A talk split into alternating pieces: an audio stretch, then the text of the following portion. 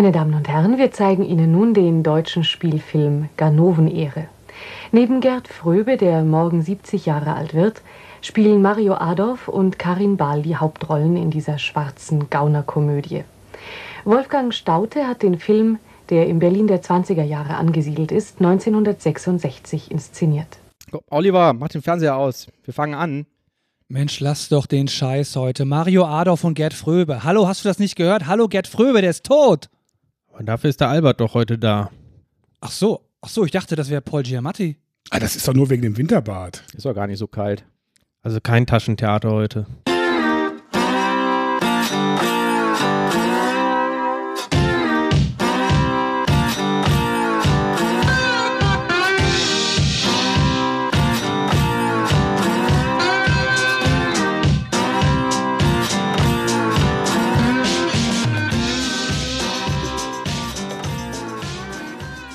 Guten Abend, guten Abend, liebe Zuhörer. Ich heiße euch herzlich willkommen zu unserer heutigen Folge ähm, von ähm, DevCouch. DevCouch. Heute mit ein bisschen Verstärkung. Aber kommen wir erst zu den bekannten Stimmen. Links neben mir auf der Couch sitzt Manuel Wenk. Hallihallo. Hallo, wieder Abend. in seinem grünen Kapuzenpulli, Richtig. den wir alle lieben und schätzen. Dann sitzt hier vorne der Thomas Krause, der Fan des Taschentheaters. Hallo Oliver. Ich grüße dich. Und hier ganz rechts von mir sitzt der Paul Giamatti. Nein, Quatsch, das ist der Albert Weinert. Weinert, hallo, ich grüße dich. ja, Nachnamen ist so, sind so eine Sache für mich. Ich bin froh, dass ich meinen Nachnamen mir merken kann. Ich bin Oliver äh, Vogel. Ja. Herzlich willkommen heute nochmal. Ich freue mich, unseren Gast Albert begrüßen zu dürfen heute. Ich habe ihn gerade schon erwähnt. Manuel hat aufgezeigt. Manuel, was möchtest du sagen? Ich äh, wollte erzählen, als wir ähm, äh, die neue Staffel geplant haben, dieses äh, Podcast, haben wir gesagt, okay, was machen wir diesmal anders? Wir laden vielleicht mal ein paar Gäste ein. Dann hab ich, haben wir so einen Chat, irgendwie so einen Streamer-Chat, wo ich geschrieben habe, ja, ich habe jetzt mal den Albert eingeladen. Und dann hat der Oliver gefragt, wer ist denn eigentlich der Albert? Wer ist denn eigentlich der Albert? Ja, äh, das bin ich. Ja, genau. Was, Genau. was machst du denn? Was qualifiziert dich denn hier? Äh, das weiß ich auch nicht. Ich- äh, ich bin halt hier eingeladen worden und als Mhm. Rampensau komme ich einfach mal vorbei. Mhm. Äh, nee, also normalerweise bin ich halt äh, Softwareentwickler, freiberuflich, rund um .NET, Schwerpunkt ASP.NET. Also das, was ihr so nicht macht, so mit Frontend und ansonstigen Sachen, das bin ich halt eben so ein bisschen. Ach echt? Frontend? Ja, also auch. Okay, ja. Mhm. Wie sagt man so heute so schön, so Full-Stack-Entwickler, aber Ja. naja. Ja. Also ich mache sowohl Backend als auch Frontend äh, Okay. und ja. Bei mir sieht das mit dem Frontend immer so aus, dass wir die Anwendung dann schon irgendwie fertig machen, aber dann irgendwelche hässlichen UIs mit Bootstrap zusammenbasteln und dann kommt irgendwann der Webdesigner und macht das dann schön. Oder manchmal auch richtig. Aber das machst du dann auch? Äh, äh, sagen wir so, das muss halt dann so angepasst werden, dass es halt eben dann schön aussieht. Also ich mache es jetzt Ja. nicht selber schön, ne? Mhm. also ich versuche es schon, aber das ist dann meistens dann so dieses Entwickler schön. Genau. Und, äh, Lila Text auf schwarzem Grund. Aber wenn halt eben dann Design kommt, äh, dass es eben dann so aussieht wie es Design. Ja. Das mache ich dann schon. Mhm. Ähm, aber jetzt, äh, jetzt mein eigenes Design, nee, das ist wirklich nicht so mein Ja. Talent. Ja. So quasi, du kriegst irgendwie dann Photoshop-Vorlage und passt dann entsprechend den CSS dann an, dass es so aussieht, oder? Ja, du wirst dich überraschen, äh, es, es gibt gar nicht so viel, weil äh, ich bin ja nicht im Agenturbereich tätig, im Sinne von, wir machen jetzt hier äh, Webseiten für irgendwelche Werbekampagnen und so weiter, sondern eben, ich sage jetzt mal Line-of-Business-Anwendungen, die meistens eben in Firmen oder eben für Firmen im Internet laufen. Und da gibt es nicht so viele Designer, die das machen. Das heißt, man muss schon irgendwie äh, gucken, dass es halbwegs ordentlich aussieht. Äh, wenn was kommt, dann sehr gerne. Aber oft kommt halt eben nichts. Vielleicht kommt mal halt so eine grobe, ja, das soll dahin, das soll dahin. Und dann sagt man, nee, das ist aber scheiße in der Ecke. Ich möchte Ja. aber, dass der Knopf blinkt. Genau, und äh, vielleicht sind 20 Spalten ein bisschen viel. Mhm. Man könnte das vielleicht ein bisschen reduzieren und eben dann noch so optionale Elemente da reinbringen. Das ist halt eben so ein bisschen, wo die Erfahrung dann reinspielt. Genau. Obwohl eigentlich, eigentlich unterschätzen wir so ein bisschen dieses Entwicklerschön. Ne? Also ich meine, äh, wir denken ja immer von uns, das sieht dann absolut crappy aus, absoluter Dreck. Aber wir haben letztens einen Frontend gebastelt, Manuel und ich, vor allen Dingen der Manuel. Und wir haben gedacht, wir hatten eine Präsentation gehabt und wir haben gedacht, mein Gott, das kannst du keinem Menschen zeigen. Das war sowas gewesen für Ärzte und die sollten halt da ein bisschen rüber gucken. Und wir haben gedacht, das ist der absolut letzte Scheiß, ja. Wir Aber zu unserer dem- Überraschung. Es war noch ein, ein Kunde dazwischen, sorry, äh, Okay. der, äh, dem wir irgendwie gesagt haben, zeig das nicht, es sieht scheiße aus. Ne? Mhm. Und er sagt, ja, es funktioniert doch, das reicht doch. Aber es Genau. sieht doch kacke aus. So, zeig's doch bitte erst, wenn es auch schön aussieht. So, nein, nein, nein, nein. Aber als der Arzt es dann gesehen hat, ja, der war wirklich begeistert. Der hat gesagt, das ist so schön geordnet, da findet man alles direkt wieder, das kann man doch so lassen. Das ist ja total übersichtlich. So. Ja. Halt Da kamen wir uns wieder richtig cool vor, ja. Da kamen wir uns richtig cool. Keine unnötigen Farben oder Abstände, einfach alles Richtig, ja, ja. Ja, man kann ja mit ein paar Regeln, äh, kann man ja einiges machen. Also sag mal so, Ja. UI-Design, Ja. viele Sachen ist ja einfach, kann man sich ja schon in Regeln packen, Ja. äh, ein bisschen Whitespace hier, entsprechend gleichmäßige Abstände, Mhm. auf eine Flucht achten und so weiter und dann Ja. die Farben nicht ganz so kacke und nicht vielleicht oben der schwarze Bootstrap-Balken. Äh, da kann man ja auch ein bisschen was dran anfassen. Der war aber sogar da. Gut, das Ding kannte Aber der Arzt wahrscheinlich okay. nicht. Das sind natürlich Ja. dann oft Sachen, wo wir uns selber drüber aufregen. Ja. Wie sieht das denn aus? Genau. Standard 0815-Ding. Ja. Äh, und ein normaler Mensch, also Kunde oder so, der kennt das ja gar nicht. Der sieht das nur in der Anwendung und weiß gar nicht, Ja. das ist jetzt 0815 Template 13. Ja. Und äh, ja. Habe auch damals mal so ein ASP.NET 1, 1 Projekt oder so ewig lange her gemacht. habe das dann irgendwo gezeigt bei dem Kunden und er sagte dann, also die Funktionalität war da und es war eigentlich ein ganz cooles Ding so und er sagte dann irgendwie, nee, da geht ja noch gar nicht und so, ne? Also das, da muss aber alles noch mal irgendwie, ne? Und nee, nee, das ist irgendwie alles nichts. Und dann konnte man damals irgendwie, ähm, gab es so eine Microsoft-Webseite, wo die auch noch so Design-Templates für ASP.NET, äh, wie hieß das damals, Webforms, Webpages, ähm, für ASP.NET Alt angeboten haben. Da habe ich so ein Template runtergeladen, einfach aktiviert und dann sah das halt schön aus. Habe das dem Kunden wieder gezeigt und gesagt, ja, jetzt ist es super, das ist ja toll und so. Ne? Die Funktionalität war genauso wie vorher, aber dann fand es auf einmal super. Und deswegen war ich so überrascht, dass es dann irgendwie hieß, nee, das ist ja klasse und so. Ne? Ich, Es gibt das noch war eigentlich die Zeichen und Erfahrung, wo ich gesagt habe, nee, es muss auch irgendwie einigermaßen aussehen zumindest. Ähm, Oft reicht es, die Firmenfarben zu verwenden. ja. Aber ich nehme dich auch so in der .NET Community immer ähm, relativ stark wahr. Du hast, glaube ich, auch irgendwas hier mit der .NET User Group zu tun in Köln. Ja, also ich organisiere dazu zu meinem äh, äh, Leben, wo ich äh, äh, Geld verdienen muss und äh, Familie ernähren, da Ja. äh, organisiere ich die .NET User Group in Köln Mhm. und äh, die .NET Cologne in Köln. Mhm. Cool. Mache ich zusammen aktuell mit Melanie Eibel und Stefan Lange. Also das bin ich, bin ich nicht alleine. Ja. Das schafft man auch nicht alleine, so eine Veranstaltung in der Größenordnung. Es sei denn, man macht es Fulltime. Mhm. Aber wer mit einer Community-Konferenz, die ernährt einen nicht wirklich. Mhm. Ne? Genau. .NET Cologne, äh, vielleicht nochmal ganz kurz, also ich war auch schon öfter da, ist, äh, wie du schon sagst, eine .NET Entwicklerkonferenz, ne? die findet einmal im Jahr statt, ich glaube Mai ist es dieses Jahr wieder, Ja, oder? Dieses Jahr am 3. und 4. Mai. Am 3. Ja. Mai ist der Workshop-Tag, am 4. Mai die Konferenz. Das ist donnerstags und freitags. Ja.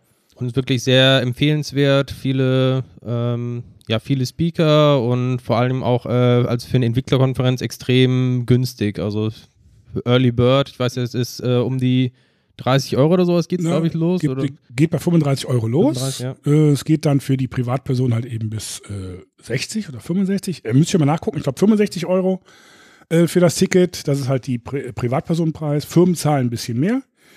Ähm, aber das ist uns halt eben wichtig, dass es eben für die Privatperson, die kann sich das eben auch leisten, einen Tag Urlaub oder der äh, Arbeitgeber gibt den Tag frei wenigstens, aber kann halt eben sagen, nee, die Konferenz so und so ist uns zu teuer. Das war ja einer der, der Gründe, warum wir das damals gemacht haben, um eben den Leuten, die Fortbildungs, fortbildungswillig sind, eine Möglichkeit zu geben, sich einmal am Tag Ja. berieseln zu lassen, sechs, sieben Vorträge, Mhm. Informationsdruck, Druckbetankung und sich davon ein bisschen inspirieren lassen. Und immer unglaublich beliebt. Also am Tag der Anmeldung ist immer die, die ersten fünf Minuten oder sowas. Äh, es ist eine riesige Denial of Service Attacke quasi immer auf die Webseite, wenn alle versuchen, sich gleichzeitig anzumelden. Ähm, Ja. Und in der Regel sind auch in wenigen Minuten Ich die Tickets ausverkauft. Ich finde es auch immer toll. Ich überlege gerade auch, ob ich irgendwie noch äh, tolle positive Sachen erzählen soll, aber man kriegt sowieso keine Tickets, glaube ich, oder? Also, Äh, wenn man nicht sofort in der ersten Sekunde auf der Webseite ist. nein, nein, aber man, man muss schon in den ersten 62 Sekunden, muss man sich schon angemeldet haben. 62, ja, okay. Und es gibt immer eine große Tombola, habe ich gehört. Thomas Krause hat doch da mal gewonnen. Ach ja, das war genial. Das war vor, Spitzenanekdote, ja. vor zwei Jahren, drei Jahren. Mhm. Da gab es genau eine große Tombola quasi und dann konnte man am Schluss, äh, saßen halt alle zusammen, es wurden hintereinander die Namen gezogen. Ähm, ja, vier, fünf Namen wurden vorgelesen. Ich habe eigentlich nicht damit gerechnet, irgendwie, dass ich überhaupt irgendwas gewinne. Und dann kam plötzlich Thomas Krause. Ja, Wie super gefreut, äh, aufgesprungen, hingerannt äh, und merkt dann, oh, da ist noch jemand, der kam auch auf die Bühne. Du warst das. Äh, tatsächlich gab es äh, im Publikum zwei Thomas Krause und So es ein war ausgerechnet äh, anhand der Handschrift, konnte man erkennen, es war der andere. Gut, habe ich mich wieder hingesetzt, traurig. Nächste Name gezogen, nochmal, Thomas Krause. das war schon echt, Das ist noch gar nicht so lange her, ne? War da Ein oder zwei Jahre maximal, oder? ich glaube zwei Jahre, ja. Da habt ihr doch gefaked, oder? Ihr habt doch dann extra Nee. noch den zweiten Thomas Krause nochmal. Wir, wir, wir faken da gar nichts. Aber das war auch echt irrer Zufall. Ja. Ja. Aber das ist ja das Schöne. Ja. Was hast du denn gewonnen, Thomas? Ich habe ein Buch gewonnen, irgendwas mit Social Media Marketing oder irgendwie sowas. Ich, Das bezweifle ich, dass sowas mit Social Media Marketing war. irgendwas mit Social Media und erfolgreich und, Okay. und sowas. Aber ich muss ehrlich gesagt gestehen, ich habe es noch nicht gelesen. Ich habe mal ein WPF-Buch gewonnen. Da habe ich sogar ein paar Mal reingeschaut. WPF Unleashed oder welches? Mm, War glaub- ein deutschsprachiges, ich weiß nicht mehr welches. Ich glaube, es hieß äh, Follow Me, das Buch oder so. Kann das sein? das, dein Social-Media-Buch? Ja. Das Ich weiß glaube, ich. das war eine andere Veranstaltung. irgendwie nicht voll. Also wir achten schon darauf, dass es irgendwie doch Entwicklerbücher sind. Nee, Ja. es war, ich, Thematik auch- ist es halt eben manchmal ein bisschen schwierig, aber äh, Es gab auch mal irgendeinen, der total enttäuscht war. Also es gab ja dann irgendwie so einen Satz von Büchern und das letzte Buch, was halt übrig war, man kann sich das dann oder konnte sich das damals aussuchen, ne, welches man jetzt nimmt. Das letzte, was übrig war, was keiner haben wollte, war das Silverlight-Buch. Mhm. Und dann wurde halt irgendwer gezogen und musste dann das Silverlight-Buch nehmen und dann auch irgendwie schön in die Kamera halten und ein freundliches Gesicht machen, aber man sah schon irgendwie Silverlight, ja, geil, danke. Hallo, er kann es immerhin noch äh, als hat äh. Kaminanzünder verwenden. Ja. Genau. Ist ja auch eine tolle Aktion. Genau. Und wo ich auch mal mitgemacht habe, fällt mir jetzt auch gerade noch ein, da warst du, glaube ich, auch irgendwie involviert. Es gab so eine Online-User-Group. Ja. Gibt's das noch? Die Nuke, Weiß ich nicht mehr. .NET Online User Group, Mhm. äh, äh, die gibt es aktuell nicht mehr. Mhm. Äh, die will ich aber wieder aufleben lassen mit ein paar anderen Online-Sachen. Äh, aber ungelegte Eier, da möchte ich jetzt noch nicht so großartig drüber Okay, reden. aber mm, hat das damals häufig stattgefunden? das war schon regelmäßig. Okay. Äh, Es war also auch dann äh, mehrmals im Monat teilweise. Die Ja. Vorträge sind ja auch noch alle online unter äh, Ah. onlineusergroup.de. Ah, das können wir in die Shownotes packen. Kann man dann, äh, ich hoffe, die Seite gibt es noch. Wenn es das noch gibt, schreiben wir es in die Shownotes. Oder nuke.de, N-O-U-G.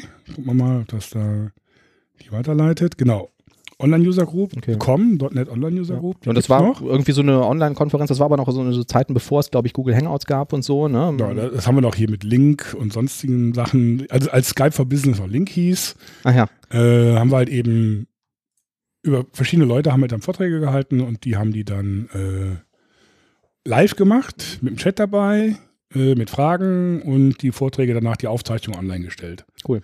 Ja. Und das war eigentlich eine gute Geschichte, ist dann ein bisschen an, ja, was haben wir hier? Lakeside-Termin war dann der, der letzte Termin, 3. September 2012. Ach ja. Signal A. Immerhin. ne? Okay. Kommt ja auch bald wieder neu. Ich war, äh, glaube ich, dabei, da hast du, glaube ich, auch einen Vortrag gehalten bei der Online-User-Group über ASP.NET MVC damals, kann das sein? Erste Version oder so? du hast das ich wahrscheinlich häufiger da gemacht war, glaube ich, der so. Bastian, nee, war irgendein Sebastian, der das gemacht Vielleicht hat. auch falsch in Erinnerung, weiß ich Ich habe eher was über Richard mal Ja. gemacht oder so. Also Ja, ist ja auch. fand ich auf jeden Fall eine schöne, schöne Sache. Ja, also man kann das über, wenn man auf der Seite ist, über Termine, kann man die äh, vergangenen Termine sich angucken und kommt dann entsprechend immer auf die Seite und da ist dann auch der Link irgendwo oder auch eingebettet direkt die Aufzeichnung. Es gibt so eine Vimeo-Seite von Vimeo, Ah, mhm. äh, gibt es auch so einen Account, dann kann man sich die entsprechend angucken. Ja. Die sind ja nicht immer, nur Mhm. weil sie was älter sind, ist es ja nicht mehr falsch. ja, genau. Ne, da geht es halt Authentifizierung, Verschlüsselung, äh, MVC, alles Mögliche. Ja. Und äh, ja, war so eine gute Zeit. Cool. Ist aber halt eben äh, irgendwie eingeschlafen, wie es halt immer so ist. Aber die lief hier ja zwei Jahre lang. Mhm. Ich habe hier vorhin auf dem ähm, Tisch lag irgendwie so ein kleines WLAN-Kärtchen, hatte ich gesehen. Ähm, ich glaube, Thomas, du willst deinen Laptop mit einem äh, WLAN-Modul auf. Ich wusste gar nicht, dass das funktioniert. Man kann irgendwas aufrüsten an einem Laptop. Also, Ja, äh, ich weiß noch nicht, ob es funktioniert. Ähm, ich habe äh, letztens festgestellt, ich habe irgendwie eine 50 Megabit Leitung hier und irgendwie, wenn ich einen Speedtest mache, kommen meistens nur 10 Megabit oder sowas an. Wollte schon irgendwie wütend den Provider wechseln und habe dann nochmal ausprobiert, was passiert denn, wenn ich direkt irgendwie an den Router mit dem Kabel gehe. Und da kriege ich tatsächlich die volle Bandbreite. Das heißt, äh, es scheint wirklich hier am WLAN zu liegen, was relativ schlecht ist. Meine Vermutung ist, äh, es gibt hier einfach so viele Anwohner, Mhm. ähm, die Liste ist bestimmt 30 WLANs lang, dass die einfach äh, ja, zu viele Interferenzen erzeugen und dass einfach das äh, Netz da überlastet ist. Okay.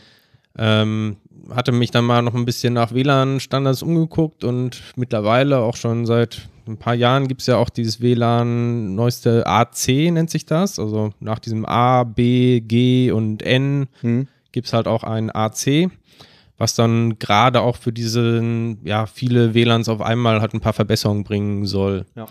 Da hatte ich mal geguckt, okay, ich habe jetzt einen Dell-Rechner, der hat jetzt schon ein paar Jahre auf dem Buckel und hat halt nur diese N-Version. Ob es da denn Möglichkeit gibt, es aufzurüsten. Generell ist er ganz gut aufrüstbar und ich hatte schon mal gesehen, es gibt da so kleine Module quasi drin. Ähm, und ähm, das ist auch tatsächlich ein Standard quasi. Das ist in dem Fall noch so ein PC Express Minicard, nennt sich das. Mittlerweile ist das, äh, Moment, es kommt nicht mehr auf den Namen, nicht M-SATA. Es gibt so einen, so einen anderen Stecker quasi, der auch für M2 irgendwie. M2, genau. Ah, Ja. die auch die, was auch die SSDs ja, haben, genau. ne? Mhm. Das ist quasi der neuere Formfaktor, Ja. aber bei mir ist halt noch dieses PC Express Minicard und da kann man quasi auch neuere Module reinstecken. Mhm. Bin ich mal gespannt. Genau, das heißt, grundsätzlich soll es möglich sein, so WLAN-Module aufzurüsten. Ich habe es noch nicht probiert. Manche Hersteller haben wohl explizit so Whitelists, die sie quasi pflegen in der Firmware und nur bestimmte Module dann zulassen. Ähm, ich hoffe mal, das ist bei meinem Dell nicht so. Ich werde mal nächste Woche berichten, ob es funktioniert hat. Ähm, Mhm. Ja, ich hoffe, dadurch wird das WLAN etwas schneller Drück die Daumen. und Was damit auch das Internet. bei mir zu Hause wahnsinnig viel gebracht hat, ist einfach alles auf 5 Gigahertz umzustellen. Das habe ich auch schon probiert, hat aber leider irgendwie nicht den gewünschten Erfolg gebracht. Okay. Also war immer noch relativ Ja. langsam. Also das hat bei mir zu Hause ganz viel gebracht. Und dann äh, gab es letztens noch irgendwie Firmware-Updates. Ich habe so eine Fritzbox und jetzt gibt es ja dieses WLAN-Mesh Ja. und das hat auch super viel gebracht. Mhm. Also, ähm, ja. Das, Aber was ähm, macht das genau dann? Also ich hatte so Ähm, verstanden, wenn du ganz viele oder wenn du verschiedene Access Points hast, dass die besser zusammenarbeiten irgendwie, aber Ja, also bei, zumindest bei diesen AVM-Sachen ist es auch so, das funktioniert dann auch wirklich nur ähm, AVM intern. Also du brauchst die Fritzbox und dann AVM-Repeater, die du irgendwo im Haus verteilst. Und ähm, die Fritzbox kommuniziert mit den Repeatern und ähm, entscheidet, welches Gerät wo eingebucht wird.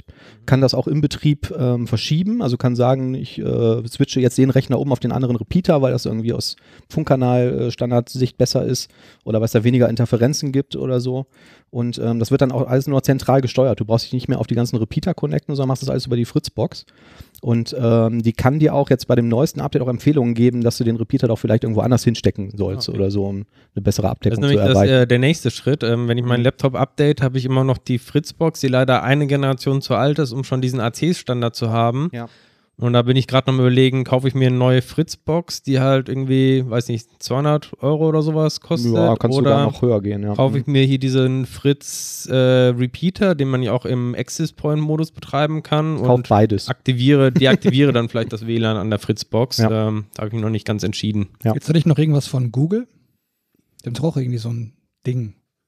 Äh, stimmt, ja, aber das, äh, da kommen wir jetzt wieder in den Bereich der Spekulation. Ja, Ich weiß, ja, es die gibt haben auch sowas, ja. Ja, es gibt da eben gibt auch was von Google, es gibt auch von Ubiqu Ubiqu Ubiquiti gibt es auch was. Also gibt es verschiedene Mesh-Systeme mittlerweile. Mhm. Wobei Ubiquiti halt eben die waren, die das, sag ich mal, in den ungefähr bezahlbaren Bereich gebracht haben. Im Business-Umfeld war das ja schon viel länger äh, vorhanden. Mhm.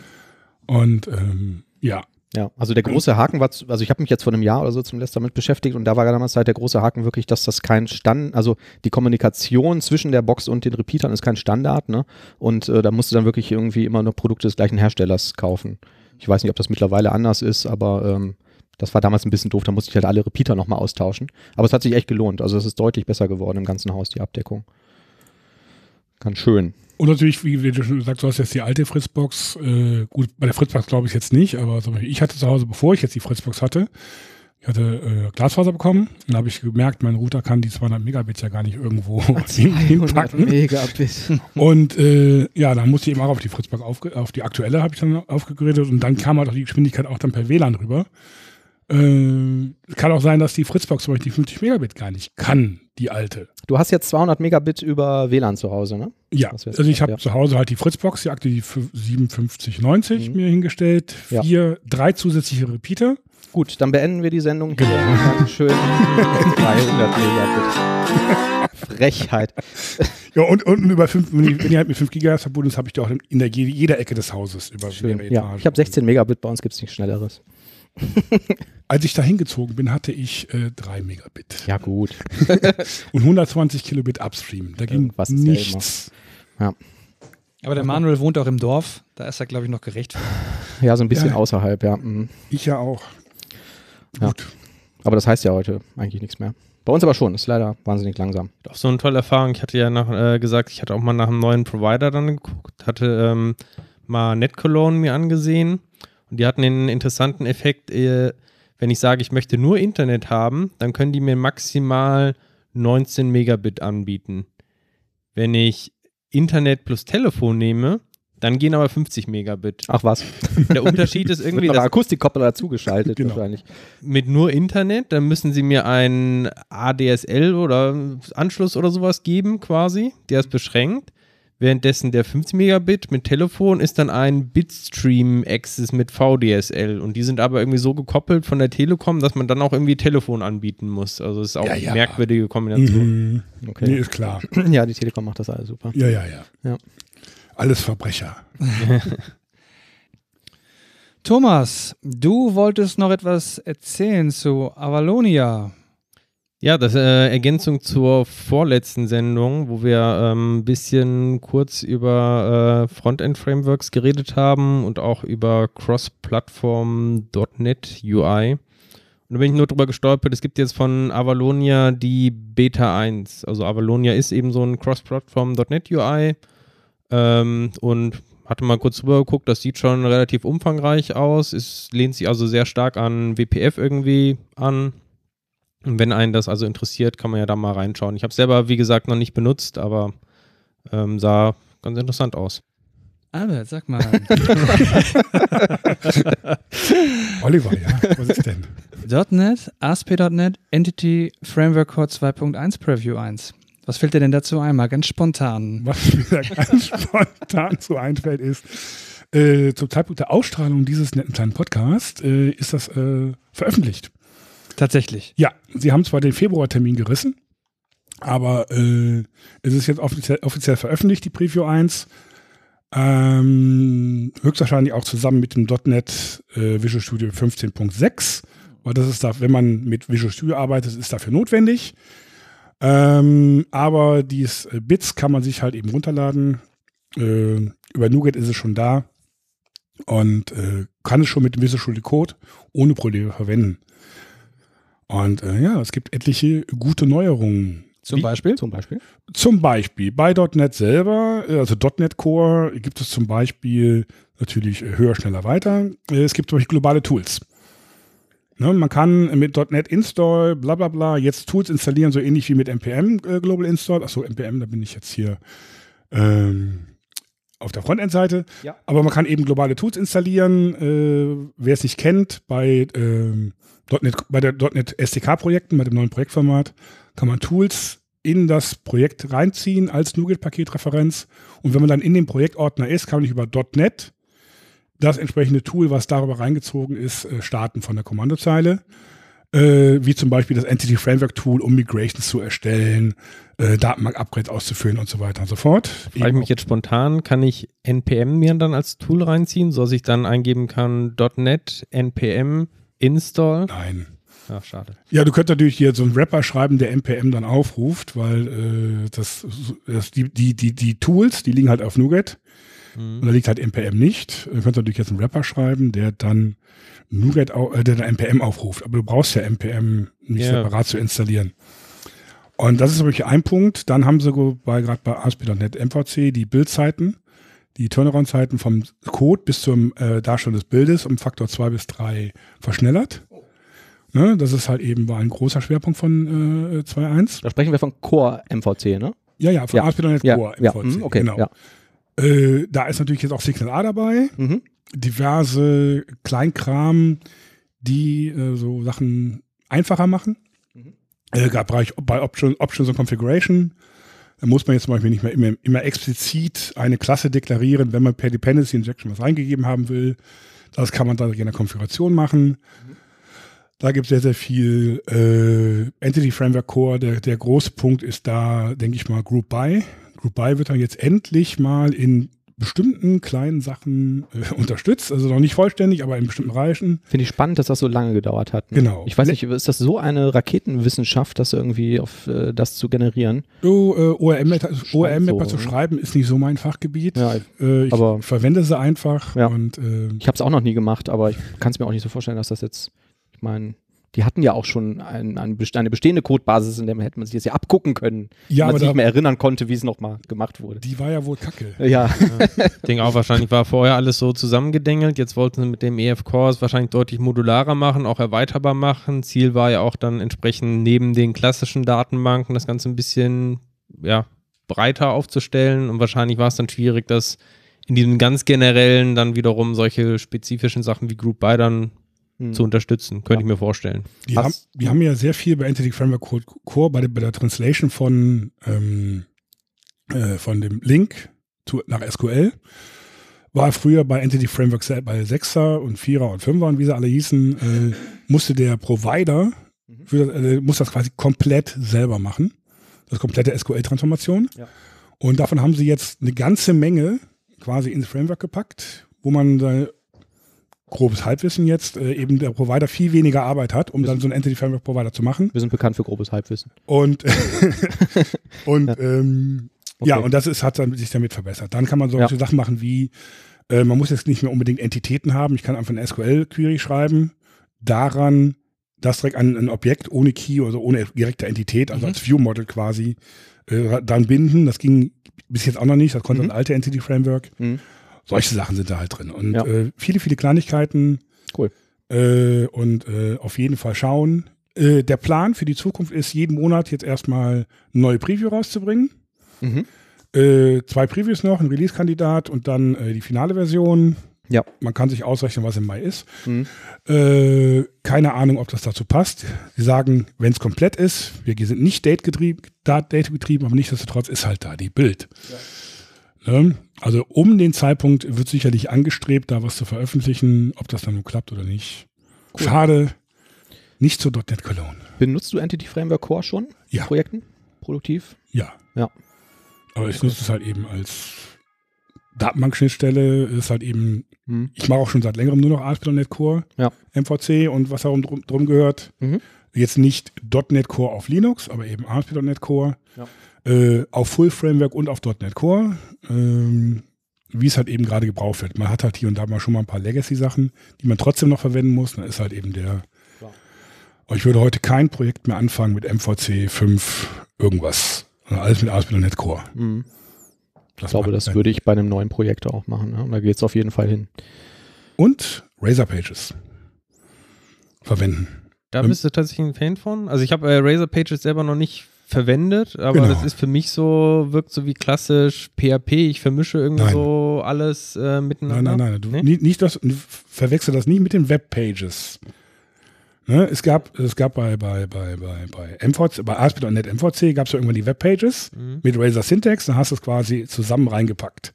Alles Code und HTML in eins, wie bei PHP, wie bei klassisch ASP, wie man es eben auch, auch bei Webforms gemacht hat. Mhm. Äh, Der große Vorteil war, es ist alles zusammen. Hat Microsoft damals so gesagt. genau. Genau, aber ist doch bei, also das war mein erster Eindruck bei Razor Pages äh, ähnlich. Also du hast Nein. doch auch ähm, deine. Razor Page und Mhm. die ist gleichzeitig auch ähm, quasi Controller in einem oder? Nee, du hast dahinter ein Page-Model. Das Page-Model liegt auch in einer separaten Datei. Das kann auch separat getestet werden, wenn du eben jetzt testgetrieben was machst. Das ist quasi dann der Controller, ne? aber halt eben jetzt nur für diese eine Seite. Äh, du kannst da auch auf Get und Post und Put und Delete etc. entsprechend reagieren. Kannst noch zusätzliche Händler machen. Aber der Vorteil ist eben, es ist wirklich beieinander. Wie jetzt Manuel sagte, äh, jetzt ist aber nicht beieinander in einer Datei, Genau. sondern eben schon getrennt, aber trotzdem beieinander. Denn, Ähm, denn der große Nachteil war ja bei der alten Lösung, es war alles beieinander. Genau. Nein, aber jetzt ist aber, aber getrennt beieinander. Ja. Ist, der Nachteil halt eben bei MVC ist, wenn man eine seitengetriebene Anwendung macht, es ist nur wirklich für seitengetriebene Anwenden, wo du halt eben von einer Seite zur nächsten gehst, ein paar Sachen editierst oder sonstiges, ist jetzt nicht für Single-Page-Applications gedacht oder halt eben für, für APIs, dafür ist es halt nicht gedacht. Ähm, das halt eben, Du hast die eine Seite, kannst dich fokussieren auf die drei Funktionen, die diese Seite hat.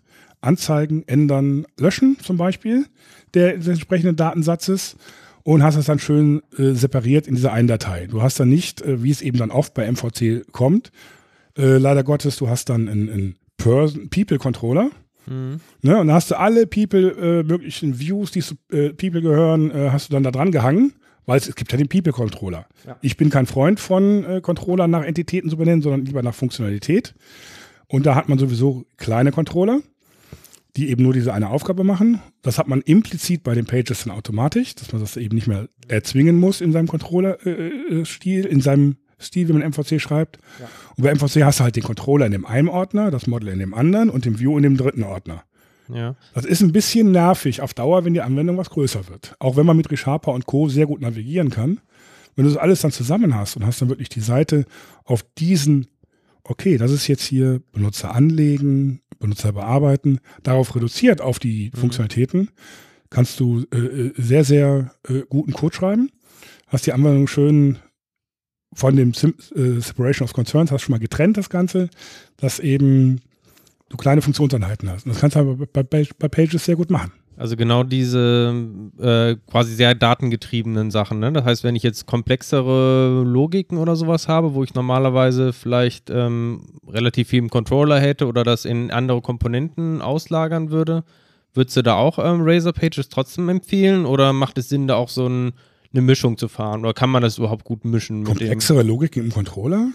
Ja, letztendlich äh, deshalb sage ich ja, was vielleicht ausgelagert wäre, aber wo ich halt nicht ein reines äh, Create, Update, Delete oder sowas habe, sondern. Ähm nee, nee, das, das, war jetzt vielleicht ein bisschen vereinfacht von mir gesagt, dass man so sagt, man kann genau dieselben Anwendungen schreiben wie eben auch mit dem MVC-Pattern. Mhm. Äh, es gibt da keinen Unterschied. Den Controller selber, die Controller-Action, äh, würde ich nie so weit aufblähen, äh, dass man da wirklich viel Logik drin hat. Mhm. Viel mehr wie Validierung, ein bisschen Mapping ne, zu der Business, also was reinkommt und dann äh, was rausgeht, dass das entsprechend gemappt wird, würde ich da gar nicht machen. Und dann sowieso immer, ich sage jetzt mal das, den abgelutschten Begriff Services aufrufen, äh, die dann die eigentliche Arbeit machen. Das, und das mache ich äh, im Controller genauso, in der Controller-Action genauso wie in der Page. Das ist für mich jetzt kein Unterschied. Oder nochmal andersrum gefragt, gibt es noch Fälle, wo du einen klassischen Controller ähm, bevorzugen würdest? Oder sagst du, Razer Pages ist eigentlich das äh, neue Modell und man braucht das klassische MVC nicht mehr? Äh, ich habe jetzt damit eine komplette Administrationsseite für so einen Identity-Server mal umgesetzt. Äh, fand es sehr gut damit zu arbeiten, äh, auch vom, vom, vom, vom, vom Flow her. Ich würde sagen, eben für seitenbasierte Seiten ist es immer, äh, seitenbasierte Websites ist es immer noch, ist es eine sehr, sehr gute Lösung. Ich würde sie bevorzugen. Wir haben jetzt bei uns in dem Projekt gesagt, wir machen neue Sachen, seitenbezogene Sachen nur noch mit äh, Razor Pages. Und äh, aber äh, MVC ist super für Web APIs. Mhm. Ne? Weil da fehlt quasi der View und da hast du nicht mehr so dieses Ding und du bist halt eben da, kannst du was eben äh, äh, äh, das kriegst du halt in Razor Pages gar nicht hin, dafür ist es ja auch nicht gemacht. Mhm. Ne? Ich äh, hab, wollte jetzt eure Diskussion die ganze Zeit nicht abwürgen, aber ich würde gerne noch mal einen Schritt zurückgehen, weil also im klassischen ASP.NET MVC habe ich jetzt irgendwie meinen, du hast gerade den People Controller als Beispiel genannt und dann habe ich irgendwie eine Get-Operation und habe dann den, den, passenden View dazu ne, und der bereitet oder rendert dann mein HTML, mhm. was ich dann hinterher sehe. Was ist jetzt bei den Pages anders? Ich habe den Controller nicht mehr? Ja, du hast, du hast den Controller nicht mehr. Ja. Und du hast direkt, du hast direkt, du hast diese CS-HTML-Datei. Ja. Daneben hast du technisch gesehen liegt es daneben, muss nicht, aber es liegt einfach daneben, liegt halt eben dann die, äh, das Page Model. In einer separaten Datei? In einer separaten Datei. Ja. Das ist quasi, das Page Model ist die Basisklasse vom, mhm. äh, vom, von Razor Pages, wie ja. eben der Controller die Basisklasse ist für die Controller. Ja. So, und dann hast du eben dann einfach äh, erstmal eine Funktion onGet. Ne, die wird aufgerufen bei Get, dann machst du eine Funktion, zweite Funktion on Post. Ja. So, du hast genau dieselben Funktionen, so, alles weitere hast du, du kannst Action Results zurückgeben, du kannst Model Binding machen, du kannst alles das machen, was du eben von MVC gewohnt bist. Zwischenfrage, diese on Get und Post, das sind jetzt äh, Methoden auf meiner Model-Klasse oder Model Methoden in der Razor-Page? Nein, die Razor-Page ist einfach nur eine dumme Template. Mhm. Du kannst natürlich den ganzen Klumpatsch auch da reinschreiben, wenn du es wirklich verbiegst. Du kannst halt eben bei Razor Pages auch Function, Functions definieren, das konntest du halt schon immer machen. Du kannst den ganzen Klumpatsch in eine Seite schreiben. Das heißt, Nur man kann Page- sich immer ins Knie schießen. Das heißt, mein Page-Model ist mehr als jetzt das klassische Poco-Modell oder sowas, was ich habe jetzt äh, in einer MVC-Anwendung, sondern es ist quasi auf der einen Seite die Daten, aber gleichzeitig auch gewisse Funktionalitäten dann für diese Get-Update. Also das, das, das, das, das, Update, also das Page-Model stellt dir halt eben nur den Container für deine Funktionalität zur Verfügung. Mhm. Ne, du hast eben per, die, per Konvention ist halt eben alles, was mit Get ist. Und Get ist halt, wird bei Get ausgeführt, Post, dann kannst du noch Delete und Put, kannst du alles machen. äh, Async oder nicht, kannst du entscheiden, ob du, äh, wie du es brauchst. Bei Webanwendungen würde ich mal sagen Async, Mhm. äh, wegen der Skalierbarkeit. Und äh, da hast du da eben in diesem Page Model in der Basisklasse Hilfsfunktionen wie eben auch Not Found Action Result zurückgeben, die Page zurückgeben, die Redirect-Funktionalitäten. Die bieten dir halt eben so Basisfunktionalität, äh, Basis äh, äh, Sachen an, die du halt nicht mal selber implementieren musst. Wie die, genau wie die Controller-Klasse. Eigentlich, wenn man es ganz vereinfacht, ist es sehr, sehr ähnlich. Ne? Nur, dass man halt eben diese eine Seite hat und Funktionalitäten auf diese eine Seite beschränkt und nicht eben ein Controller. Äh, wenn ich damit drei Seiten mache, habe ich schon sechs Actions und äh, war einmal die Get und die Post-Action Mhm. jedes Mal und dann habe ich, sag ich mal, sehr viele diese riesen Controller kommen dabei leider Gottes Mhm. eben oft rum. Ja. Und das passiert ja bei der Page einfach nicht, weil du bist dazu gezwungen. Du kannst natürlich auch das irgendwie noch so umbiegen, dass da, äh, okay, ich will jetzt verschiedene Darstellungen haben in dieser einen Page oder sonstiges. Missbrauchen kann man alles. Ähm, aber du bist da schon mal allein gezwungen, dass du da eine schöne Trennung hast, dass diese Page hat diese eine Aufgabe. Wie der View ja auch nur eine Aufgabe hat, Mhm. normalerweise. Ne? Und äh, da bist du automatisch gezwungen und kommst gar nicht dazu. Dazu habe ich mir noch ein bisschen was geschrieben, was dann URLs doch automatisch schön macht. Vom Routing her und dann äh, könnte ich vielleicht mal drüber blocken. Ach, ich könnte über so viele Sachen. Und dann braucht man sich auch das, das, äh, die Übergabeparameter nicht mehr zu kümmern. Das macht dann automatisch so ein bisschen Code, was ich dazwischen geschrieben habe. Bei, bei jetzt bei dem Projekt. Täter. Cool. Klingt auf jeden Fall interessant, äh, werde ich mir auch mal angucken. Ich hatte es, äh, wie gesagt, äh, kurz drüber geguckt und irgendwie so abgetan nach dem Motto irgendwie, das ist so hier, um schnell mal was hinzufuckeln oder so. so aber, mir auch meistens, ja. wenn ich irgendwo Pages lese. war, bei mir, war bei mir genauso. Ja. Und ich habe mir einfach gedacht, mach einfach mal ein paar Seiten. Ja. Ja, war dann so weit, dass ich dann alles, was, also alles, was schon an Controller war, habe ich dann auch umgestellt. Hm. Äh, ist natürlich ein bisschen Arbeit. Ja. Aber es ist einfach für seitenbasierte Anwendungen, Mhm. Finde ich persönlich das bessere Modell. Cool. Okay. Console UI Lib. Das Richtig. Auch nach Manuel. Richtig, richtig, richtig. Ähm, da bin ich die, ich glaube, diese oder vorletzte Woche bei Twitter drüber gestolpert.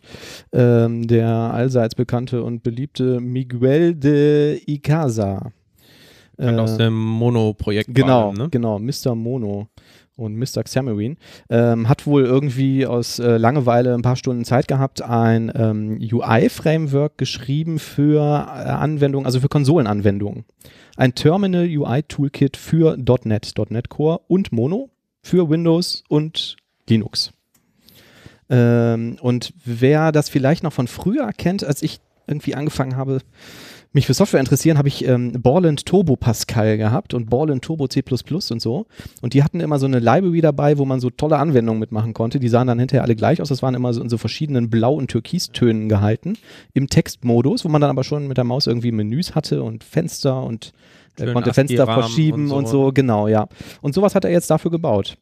Und ähm, finde ich ganz cool eigentlich, ne? dass das plattformunabhängig ist. Also ich habe jetzt ähm, gerade wieder eine, ähm, ein Command-Line-Tool geschrieben mit .NET Core, was man nur relativ selten braucht und was wahnsinnig viele Parameter hat, die man halt irgendwie setzen muss, weil das irgendwelche Dateien verarbeitet und so.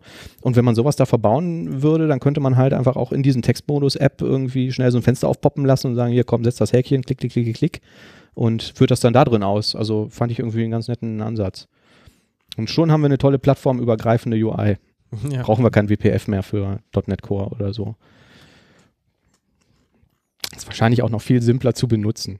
Ähm, ja, sieht ganz äh, nett aus, kann man sich auf GitHub ähm, runterladen, ist halt ein Open Source Projekt und die Ist haben da auch ähm, Kalender-Control und sowas drin? sowas haben die nicht, aber die haben echt eine ganze Menge.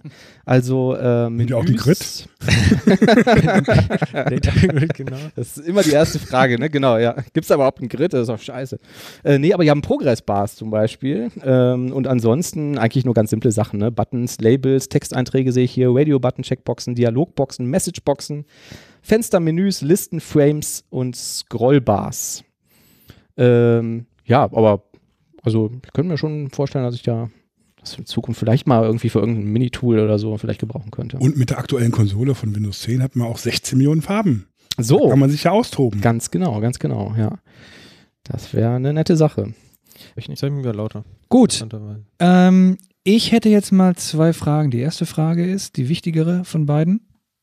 Ja, die wichtige Frage ist, wann ist das Essen da, Thomas? Ähm, Essen ist in 90 Minuten, nein, 89 Minuten da. Da haben wir noch ein bisschen Zeit zu füllen, ne? Ja, Genau. Wir jetzt noch? Ähm, Manuel, hast du nicht noch irgendwie eine coole News oder so?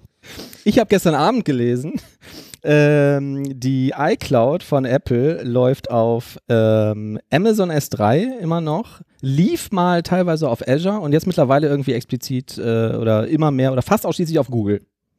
So. Ja. Habe ich auch gelesen. weil die selber nicht hinterherbekommen, irgendwie eigene Rechenzentren hochzuziehen. Gibt es irgendwie einen schönen Artikel bei Heise, packen wir in die äh, Show Notes. Ist auch so ein bisschen äh, so ein Link zu so einem iOS Security Guide, wo die äh, auch mal erklären, was sie eigentlich mit den Daten machen. Ähm, also teilweise die User-Account-Daten werden wohl auf deren eigenen Server gespeichert, aber die eigentlichen Nutzdaten werden dann in irgendwelche Chunks verpackt und ähm, das dann irgendwie bei Google verschlüsselt äh, gespeichert und sie sagen halt, ja, da kommt natürlich niemand dran und so. Ähm, aber ich finde es irgendwie ganz spannend, dass du so eine große Cloud-Infrastruktur betreibst und sagst, äh, beziehungsweise dass du die nicht betreibst, sondern nur zur Verfügung stellst, ne? Mhm. Und da ein eigenes Label draufklebst. Ja, aber macht ja ähm, durchaus Sinn. Also gut, äh, Apple, da kann man noch sagen, die können vielleicht tatsächlich äh, sich erlauben, eine eigene Cloud irgendwie aufzuziehen, aber das macht ja für die wenigsten ansonsten Ja, ja. Auch ähm, Netflix oder so, die großen Anbieter sind ja, oder zumindest mein letzter Stand auch ähm, auf Amazon etc. Hm. Ja, aber zeigt halt auch wieder mal irgendwie, dass du eigentlich, wenn du dich jetzt nicht wirklich damit beschäftigst, und das tust du ja als normaler User nicht, der sich so ein iPhone kauft, Fotos macht und die in die iCloud lädst, dass du nicht weißt, was mit den Daten eigentlich passiert und wo die eigentlich wirklich liegen. Ne? Weil das Entscheidende ist ja, wenn jetzt äh, Apple irgendwie ein neues Produkt ähm, launcht und meinetwegen, die haben jetzt die super Foto-Upload oder sowas, dann ist ja von einem Tag auf den anderen Hm. plötzlich dann keine Ahnung, doppelt so viel Last oder sowas auf den Rechnern, wo sie Sachen hochladen müssen.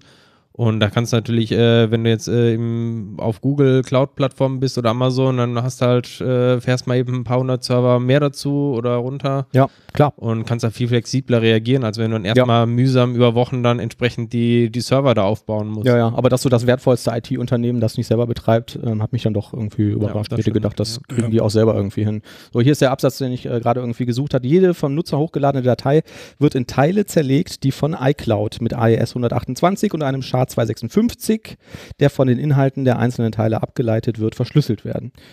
Äh, Schlüssel und Metadaten hinterlege man im iCloud-Account des Nutzers. Die verschlüsselten Datenteile werden auf Cloud-Diensten anderer Anbieter gelagert, ohne Informationen über die Benutzer identifiziert werden können, wie Apple betont. Ah, okay. Also versuchen sie quasi Cloud und trotzdem Daten. Genau, nehmen das irgendwie als Data Storage und schieben das da rein. Zum ähm, Hinblick ähm, ähm, Datenschutz steht hier aber auch nochmal, ne, dass die äh, Kontakte, Kalender und so, ähm, die werden wohl nicht da abgelegt, aber auch für viele dieser Daten hat App- Apple den Schlüssel und kann diese auch auf Anfrage von staatlichen Stellen herausgeben. Manche Dienste wie der iCloud Schlüsselbund sind Ende zu Ende verschlüsselt und können so auch von Apple selbst nicht eingesehen, nein, sollten so auch von Apple selbst nicht eingesehen werden könnten.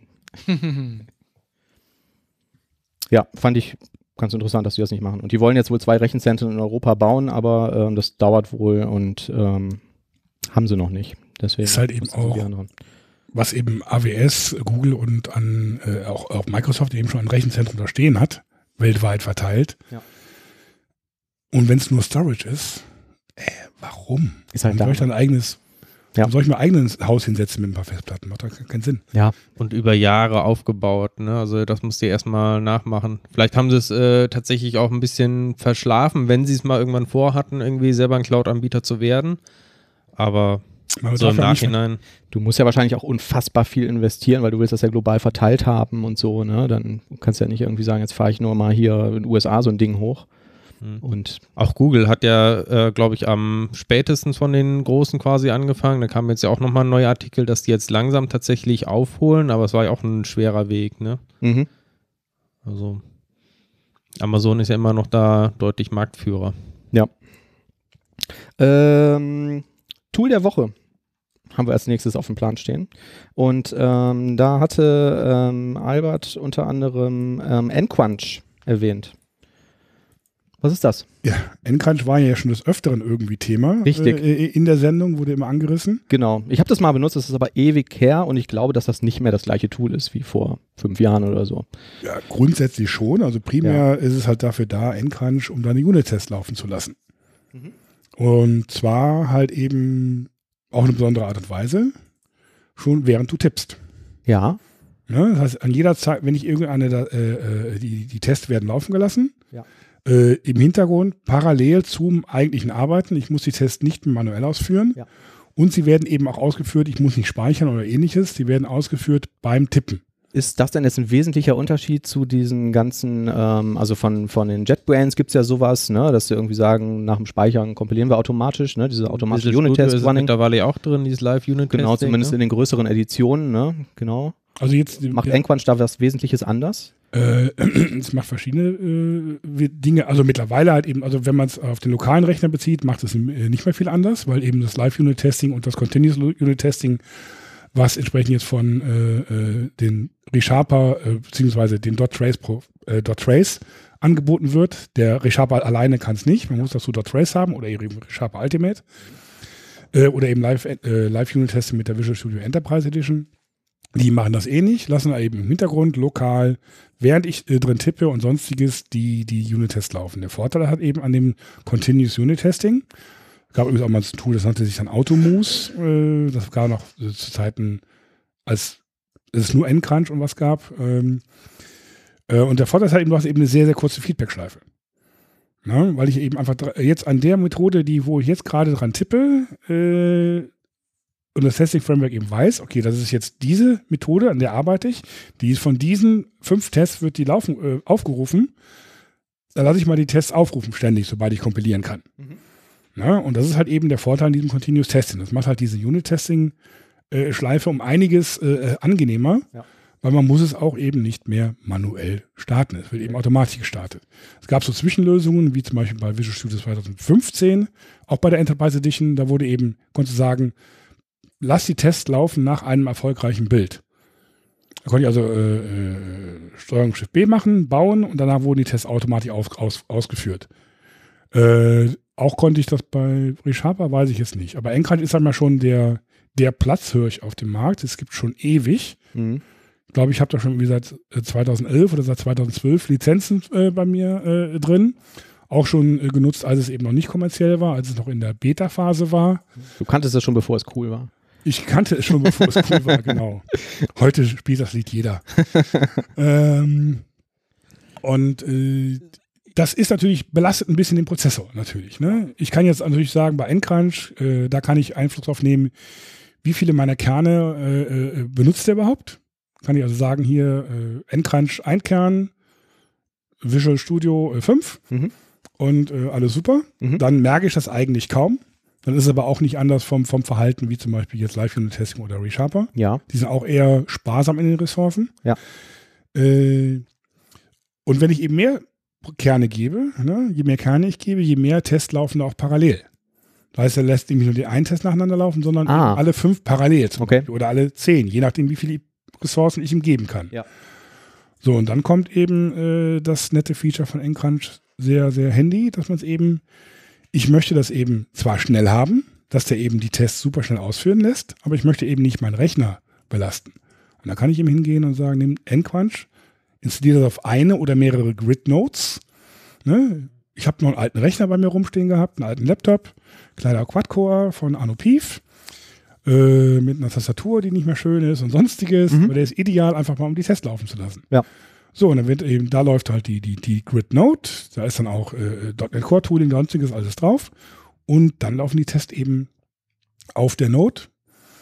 Be belasten meinen Rechner nicht, der schickt einfach nur dann, hier ist die neue C-Sharp-Datei, hier ist die neue Datei, hier ist die neue Datei, Ah, okay. schickt er zu der Note Ja. und dann lässt er die laufen und ich kriege quasi nur noch das Feedback zurück. So, da wollte ich gerade nachfragen. Ne? Also der würde jetzt erstmal hingehen und dann quasi erstmal irgendwie das komplette Projekt auf diesen GridNode synchronisieren Genau. und jetzt ändere ich eine Datei und dann überträgt er quasi nur das Delta oder die komplette Datei, Genau. aber nicht das ganze Projekt. Er überträgt Ja. immer entsprechend nur das Delta, Mhm. äh, er cached das auch zwischen, auch von einem Start zum nächsten, Okay. muss auch nicht mehr komplett übertragen. Ja. Ähm, Und rein theoretisch könnte ich ja dann so ein GridNode auch irgendwo auf Azure hochfahren oder so, wenn ich keinen alten Rechner mit Tastatur Genau, und das könnte man auch auf äh, habe. äh, äh, Azure hochfahren. Allerdings Mhm. sollte man da auch schon irgendwie so zwei oder vier Kerne nehmen, damit sich auch dann schön lohnt. Ja. Äh, ein bisschen Speicher muss er auch haben, so 4 Gigabyte bis 8, denke ich mal, ist so das Minimum. Ja. Und dann muss man sich halt die Frage, lohnt dann Azure wirklich? Äh, aber von der Performance her ist das äh, durchaus machbar. Mhm. Ich mache das teilweise sogar so mittlerweile, ähm, je nachdem, vom Kunden aus, VPN-Verbindung ins Büro, Mhm. da steht die GridNode. Ja. Äh, dann habe ich auch nur so 10, 15 Megabit über das VPN, das geht gerade nicht schneller.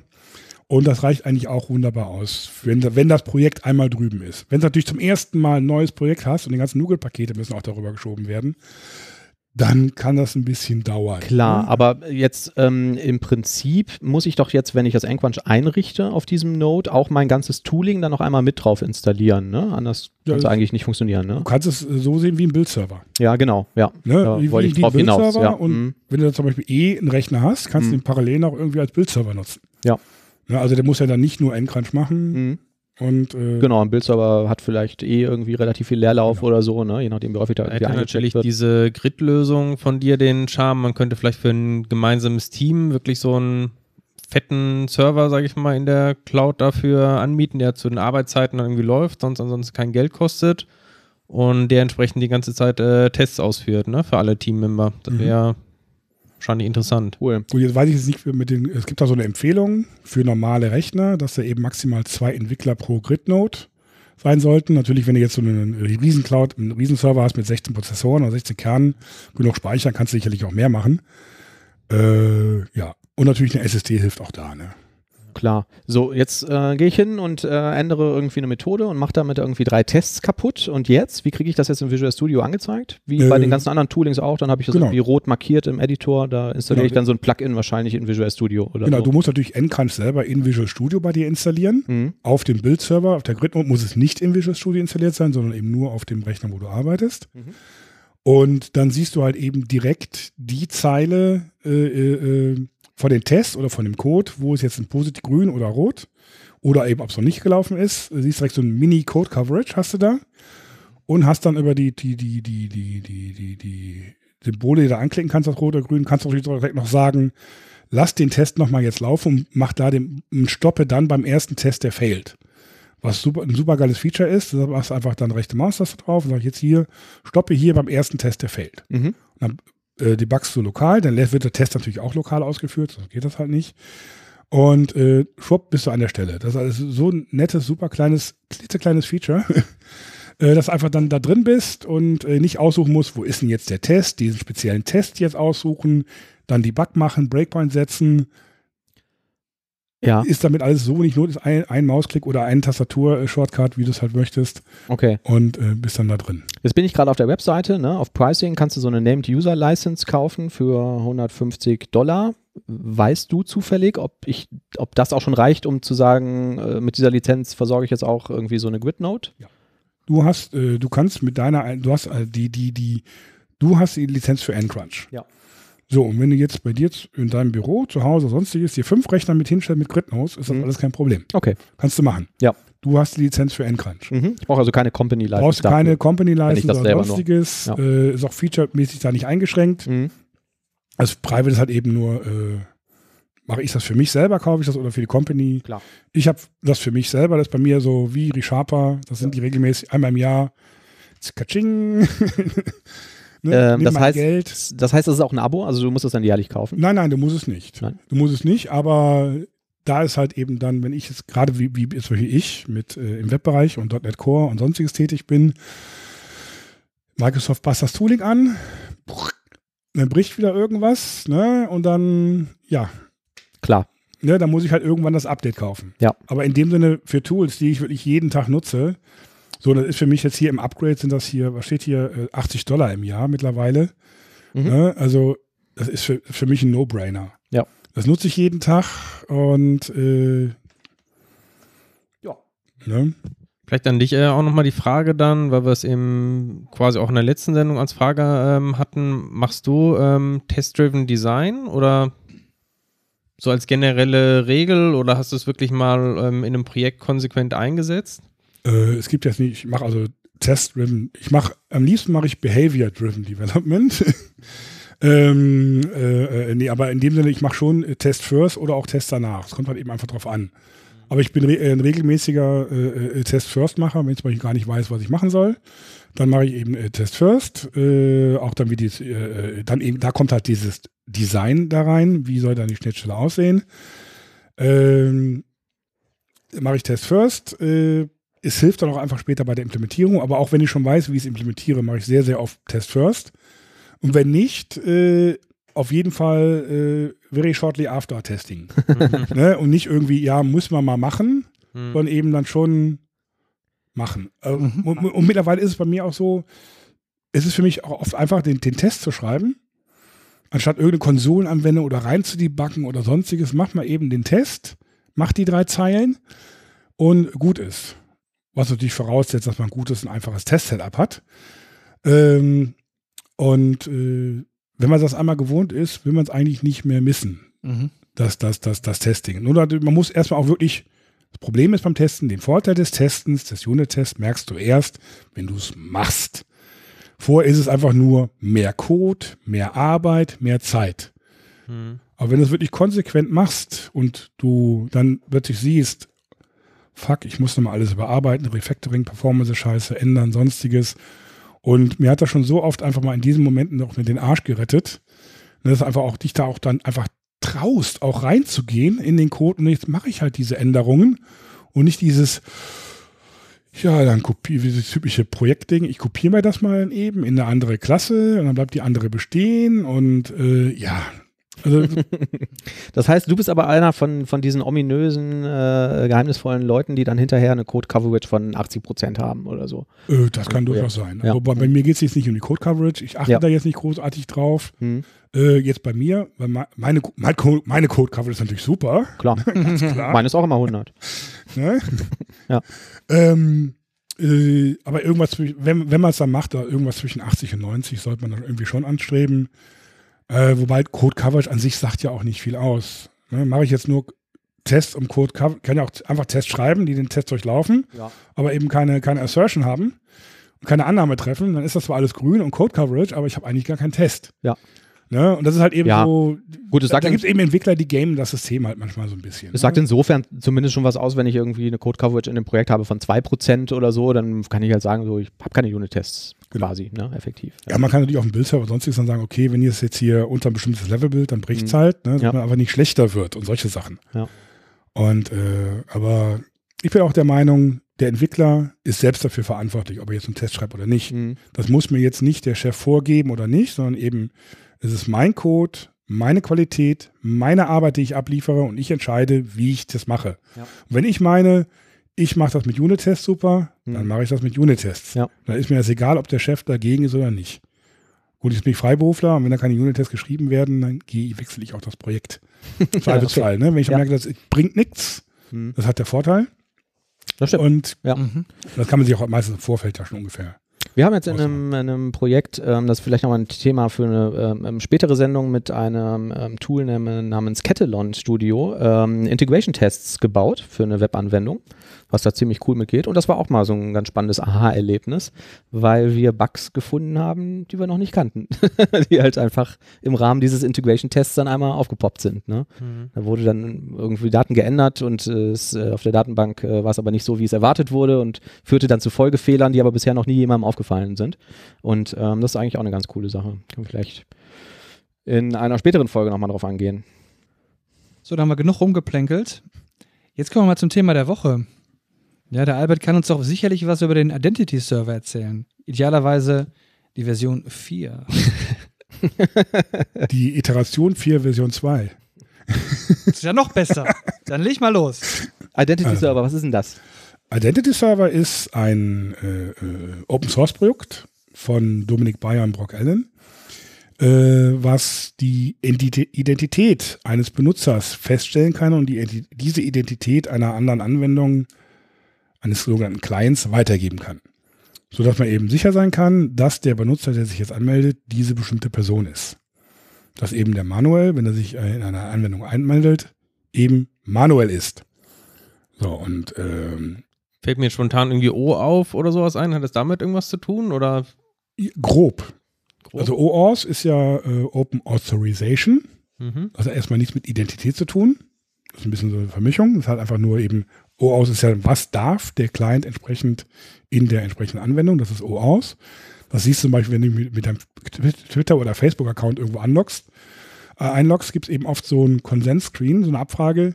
Die Anwendung will zugreifen auf deine E-Mail, will für dich äh, Posts erstellen, darf für dich Posts löschen, auf deine privaten Nachrichten zugreifen. Ne? Und das kann man mit OAuth entsprechend machen, dass man dann sagen kann, okay, ich erlaube der Anwendung das oder erlaube es ihr nicht. Mhm. Und das ist ein, irgendein Standardprotokoll. Ne? Das ist ein Standardprotokoll, nennt sich OAuth 2.0, äh, ist grob standardisiert. Äh, da sind eben die Flows standardisiert, wie der Arbeitsablauf ist und so weiter und so fort. Was dann nicht standardisiert ist, zum Beispiel wie das Tokenformat auszusehen hat, ist rein, äh, nicht wirklich standardisiert. Äh, man hat sich mittlerweile auf das JSON Web Token geeinigt, äh, was einfach so ein JSON ist, was dann digital signiert ist, wo dann drin steht, was die Person dann machen darf. Was ist denn ein Token? Ein Token ist einfach nur ein Identifier, ist wie, wie, wie eine Art Cookie, was den Benutzer dann identifiziert. Wobei wir jetzt bei der, nochmal kurz zum O aus, das Mhm. war jetzt die Autorisierung. Ja. Und für die Identität gibt es eben jetzt OpenID Connect. Und das stellt eben dann der äh, Identity Server dem aufzurufenden Client vor, ein Identitätstoken mit klar definierten Claims, um die Identität sicherzustellen. Es sind aber auch nur zwei, drei, wo dann genau, okay, das ist jetzt die Identität des Benutzers. Das eben, wenn sich Manuel äh, da anmeldet, kriegt er immer ein Token, wo da die Identität, meistens eine Nummer oder eine ID, drin steht, die ihn dann entsprechend ausweist. Und dieses ist dann digital signiert, dieses Token, wo dann eben drin steht, wer was ist, mit entsprechenden Key-Value-Pairs an Eigenschaften, vielleicht noch Vorname, Nachname, E-Mail-Adresse als zusätzliche Informationen. Und das eben dann äh, äh, signiert.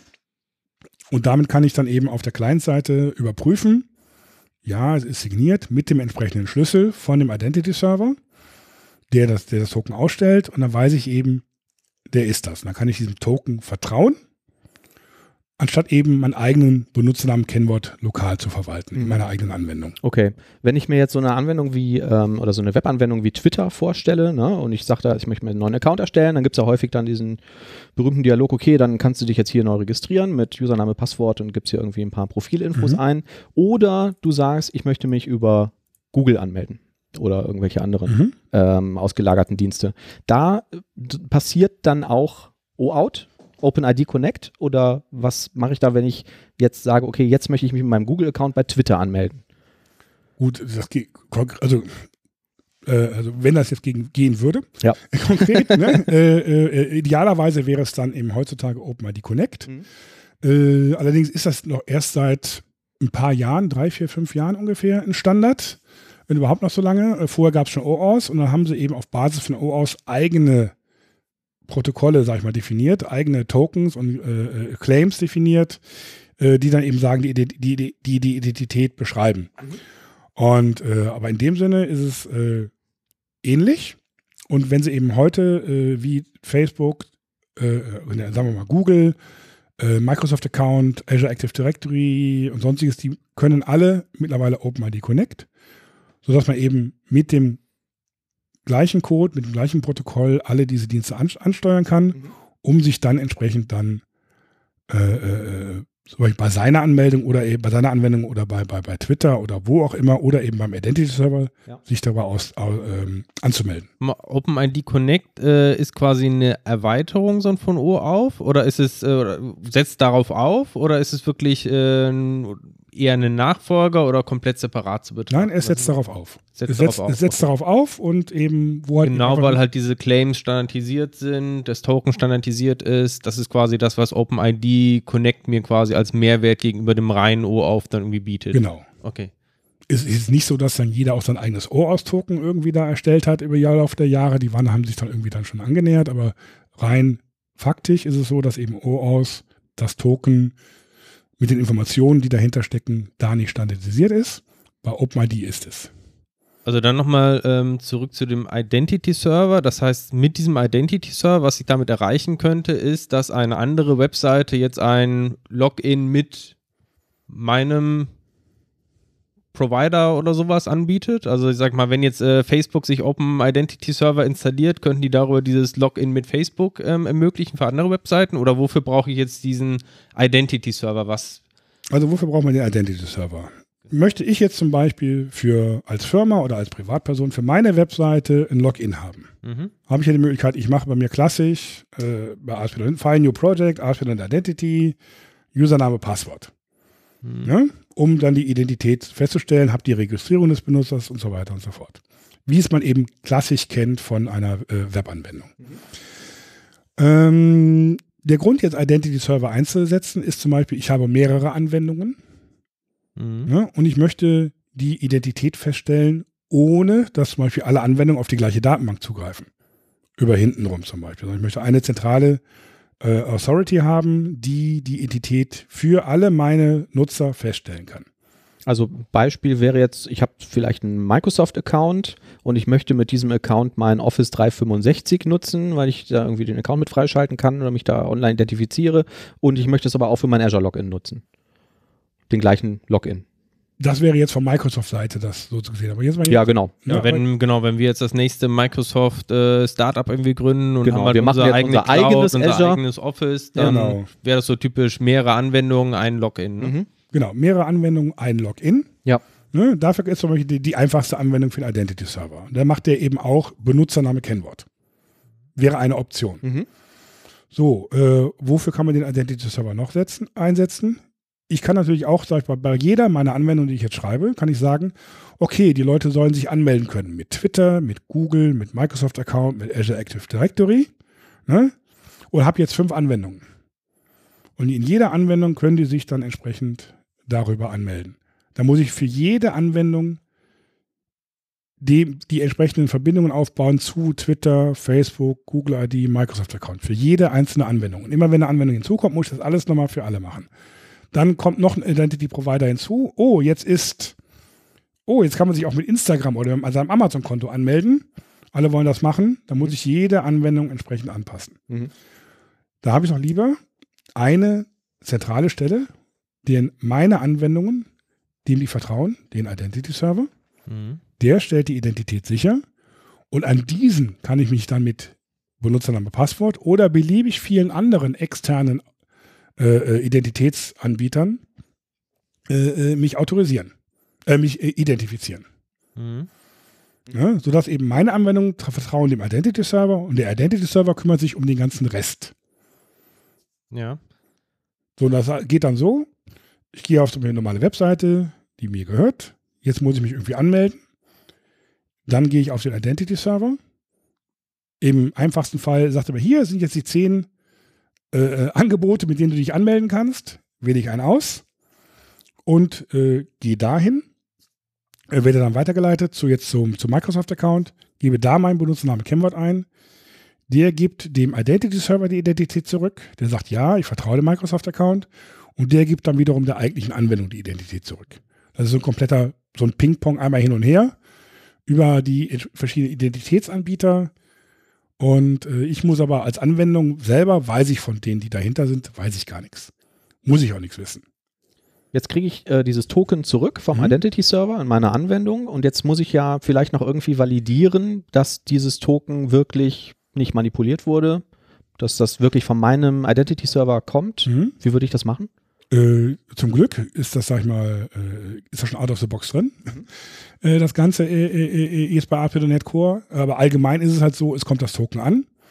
Da stehen, ist es, das ist ein JSON-Web-Token, ist einfach ein kleines JSON mit Key-Value-Pairs, da stehen ein paar Werte drin. und da steht dann auch drin äh, eine, ein, ein gehashte, eine gehashte digitale Unterschrift. Mhm. Also von allen Werten, die da drin sind, wird ein, ein Hash gebildet. Mhm. Dieser Hash wird dann digital signiert und äh, das kann ich mit dem Public Key des Identity Servers, der mir dann als klein, als Anwendung vorliegt, kann ich das validieren. Okay. Ja, das war richtig. Sage ich, hast wirklich du den unterschrieben? Genau, und dann vertraue ich den Sachen, die da drin sind, natürlich blind. Okay. Ist ja auch nichts anderes wie eben Benutzername, Kennwort. Ja. Ne? Mhm. Wobei halt das kryptografisch verschlüsselte ist ein bisschen schwieriger zu hacken. Okay, und der, der Vorteil ist natürlich, dass meine Anwendung Benutzername, Kennwort nie zu sehen bekommt. Ne? das ist einer der Also Vorteile. ich muss als Benutzer jetzt nicht der Anwendung vertrauen, dass die nicht noch mein Username, Passwort irgendwie speichert und das dann Genau. hinterher benutzt, um mir schöne Sachen bei Amazon zu bestellen. Ja, also das, das hat, hat den Vorteil, äh, dass man A, äh, nur den Identity Server entsprechend so hart absichern muss gegen die ganzen Attacken für äh, äh, ähm, zum Beispiel Passwort, äh, Passwort rausfinden über äh, eine Attacke immer wieder, ja. Brute Force, Mhm. immer wieder Ja. durchprobieren. Ja. Ne, muss ich eben den Identity Server absichern und nicht eben alle anderen. Wenn du sagst, den absichern, ne? also wenn man jetzt einfach den Produktnamen liest, Identity Server, könnte man sich vorstellen, man geht jetzt auf die äh, Webseite vom Identity Server und lädt sich da ein Produkt runter, einen Identity Server MSI und sagt, jetzt will ich den Identity Server installieren, weiter, weiter, weiter hochfahren, hier ist meine Database Connection String und jetzt los. Und dann habe ich ein schönes Admin-Interface oder so, um das Ding zu konfigurieren, aber so ist es wahrscheinlich nicht. Nein. Sondern? Äh, das war mal so. Ja. Ach was, Ne? okay. Das war mal so bei früheren Versionen vom Identity Server, wo der noch eine versucht hat, eine eierlegende Wollmilchsau zu sein. Mhm. Äh, aber seit Version 3 ist das nicht mehr so. Äh, äh, bei der aktuellen Version 4, die eben für ASP.NET Core ist, äh, ist es auch nicht mehr so. Da hat man quasi in dem Sinne nur einen Identitätsserver, der die ganzen OpenID, OAuth, die entsprechenden Flows, die es für die verschiedenen Anwendungstypen gibt. Flows heißt eben, wie kommt das, wie kommt meine, wie kommt das Token in die Anwendung rein und so weiter. Da gibt es verschiedene Flows. Äh, können wir im Detail darauf eingehen, aber ist vielleicht auch ein bisschen viel. Da gibt es eben verschiedene Wege, um wie das Token dann zur Anwendung kommt. Der, der implementiert die Flo Flows. Äh, der implementiert quasi die Verknüpfung mit den externen Anbietern. Äh, aber es gibt in dem Sinne keine Administrationsoberfläche. Äh, es gibt keine, kein Storage, wenn ich äh, das NuGet-Paket einfach installiere. Das muss ich dann auch noch äh, entweder selber machen oder kann mir auf eine der fertigen Community-Lösungen oder wenn man sagt, okay, ich habe das Entity Framework Core, verwende ich eh, gibt es auch einen fertigen Storage für die ganzen Daten, die der braucht, äh, äh, kann man einfach da hinzunehmen. Okay. Ähm, okay, also im Prinzip ist es ein Framework, ne? Es ist ein ist Framework. nicht, also wie der Name Identity Server vermuten lässt, irgendein Nein, nein. Server, den ich installiere, Nein, einen. Dienst hochfahre. Genau, also es es ist ein reines Framework, Ja. um eben die Identität des Benutzers äh, äh, sicherzustellen und dann die Tokens auszuliefern. Viel mehr ist es nicht, also grob gesagt, es steckt natürlich einiges hinter. Und ähm, ein Admin-UI muss man sich quasi selber stricken oder man kann ein äh, aus der Community oder ein kommerzielles äh, entsprechendes Admin-UI sich da erwerben, was dann die Sachen unterstützt, die der Identity Server out of the box kann. Ja. Äh, will man da aber eigene Sachen machen äh, im Bereich, wie jetzt was äh, in der Administration, muss man auch da selber was machen. Aber wenn du jetzt sagst, er unterstützt die ganzen Flows, ähm, ist es schon so irgendwie, dass ich quasi eine Art äh, Web-Anwendung habe oder muss ich auch tatsächlich noch die Endpunkte sozusagen selber bereitstellen und rufe dann in meinen Controller dann irgendwie dieses Framework auf? Also wie muss man sich das vorstellen? Äh, in ASP.NET Core ist das super einfach. Du holst dir das Identity Server NuGet Paket hinzu, Mhm. sagst Add Identity Services, also bei den, äh, dass du die Service hinzufügst und jetzt sagst du dann irgendwann in, bei dem äh, Configure äh, Application jetzt äh, Use Mhm. äh, äh, Identity Server. Und dann Ja, fügt dann irgendeine ist Mittelware der- oder sowas dann, dann, ist das, rein. dann ist der als Mittelware da drin, stellt dann natürlich entsprechende Endpunkte zur Verfügung. Da gibt es diesen äh, Punkt well-known slash OpenID Configuration. Das ist so diese Metadaten-Einstellung. Und da stehen dann alle URLs drin. Okay, ein Identity-Token kriege ich daher, ein Access-Token kriege ich daher, ein Refresh-Token kriege ich daher zum Beispiel. Da steht da alles drin. Das ist der Public Key. Und sowas wie eine Login-Page, stünde das auch da drin? Nee, Okay. Weil Das- er dann eventuell einen Redirect ja auf meinen Identity-Server machen müsste. Nein, nein, du, du, du, hast ja, du hast ja nur, sag ich mal, für den normalen hast du einen, einen Einstiegspunkt. Hm. Hier ist jetzt, wenn du eine Authentifizierung haben willst, Mhm. nimm diese URL. Ja. Wie die Authentifizierung zustande kommt, interessiert mich als Client, als Nutzer des Identity-Servers ja nicht. Okay. Also, so, und der geht eben dann jetzt hin. Anhand des, äh, äh, als Client muss ich mich beim Identity-Server authentifizieren so ein bisschen und sagen, hey, ich bin der Client sowieso. Da weiß der, okay, der Client sowieso darf bei mir das und das und das machen. Ne? Der darf sich mit Benutzername Passwort anmelden, der darf sich mit Microsoft-Account anmelden und der darf sich mit äh, äh, Twitter anmelden. Wenn da jetzt noch Facebook und sonstiges konfiguriert wäre, könnte, der, könnte man das aber pro Client einschränken. Also das heißt, der Identity Server weiß, was der Client kann. Mhm. Und dann stellt der Identity Server dem, dem Client dann den passenden Authentifizierungsmechanismus zur Verfügung. Entweder als Auswahl oder wenn es nur einer ist, direkt diesen einen. Wenn jetzt äh, nochmal zu diesem klassischen Benutzername Passwort, ähm, sag ich mal, ich möchte jetzt hier irgendwie meine eigene Registrierung machen, dann muss ich aber auch selbst dafür sorgen, quasi, ich sage ihm dann, ich werde quasi mit dem Benutzernamen Passwort aufrufen, muss selber noch in meiner Datenbank da irgendwie nachgucken und muss für die Registrierung auch meinen Benutzer irgendwie anlegen oder gibt es dann irgendwie so Erweiterungen, dass ich sage, ja, Registrierung, Login ist quasi alles mit dabei? Also für den, den, für die lokale Anmeldung in der, wo jetzt die, in der Anwendung, wo jetzt der Identity-Server dann gehostet wird, das ist meistens dann äh, äh, auch die, dann diese, diese Login-Seiten und sonstiges. Dafür braucht der Identity-Server nur, Identity-Server nur entsprechend eine, ein gültiges User-Cookie. Ne? Dass der Identity-Server im, im, im Moment, wo er das Token ausstellt, da entsprechend der User lokal angemeldet ist. Mit den ganz stinknormalen ASP.NET Core-Möglichkeiten, die es da gibt. Mhm. So, und wenn ich da jetzt eben die Cookie, die, das Username-Passwort selber mache, muss ich natürlich das Login-Formular selber machen, das Cookie selber setzen. Äh, aber das ist nichts anderes, als wenn ich das für meine Anwendung sowieso machen würde. Ne, da ist kein Unterschied. Ging das zum Identity Server 3 und vor war das noch ein separates Thema. Mit dem Identity Server 4 ist das quasi dem Identity Server egal. Es muss nur eine User-Anmeldung vorliegen. So, dann kann ich natürlich auch direkt das Vorhandene, wenn das für mich ausreicht oder eben ich mit den Funktionen so einverstanden bin, ASP.NET Identity nehmen. Ne?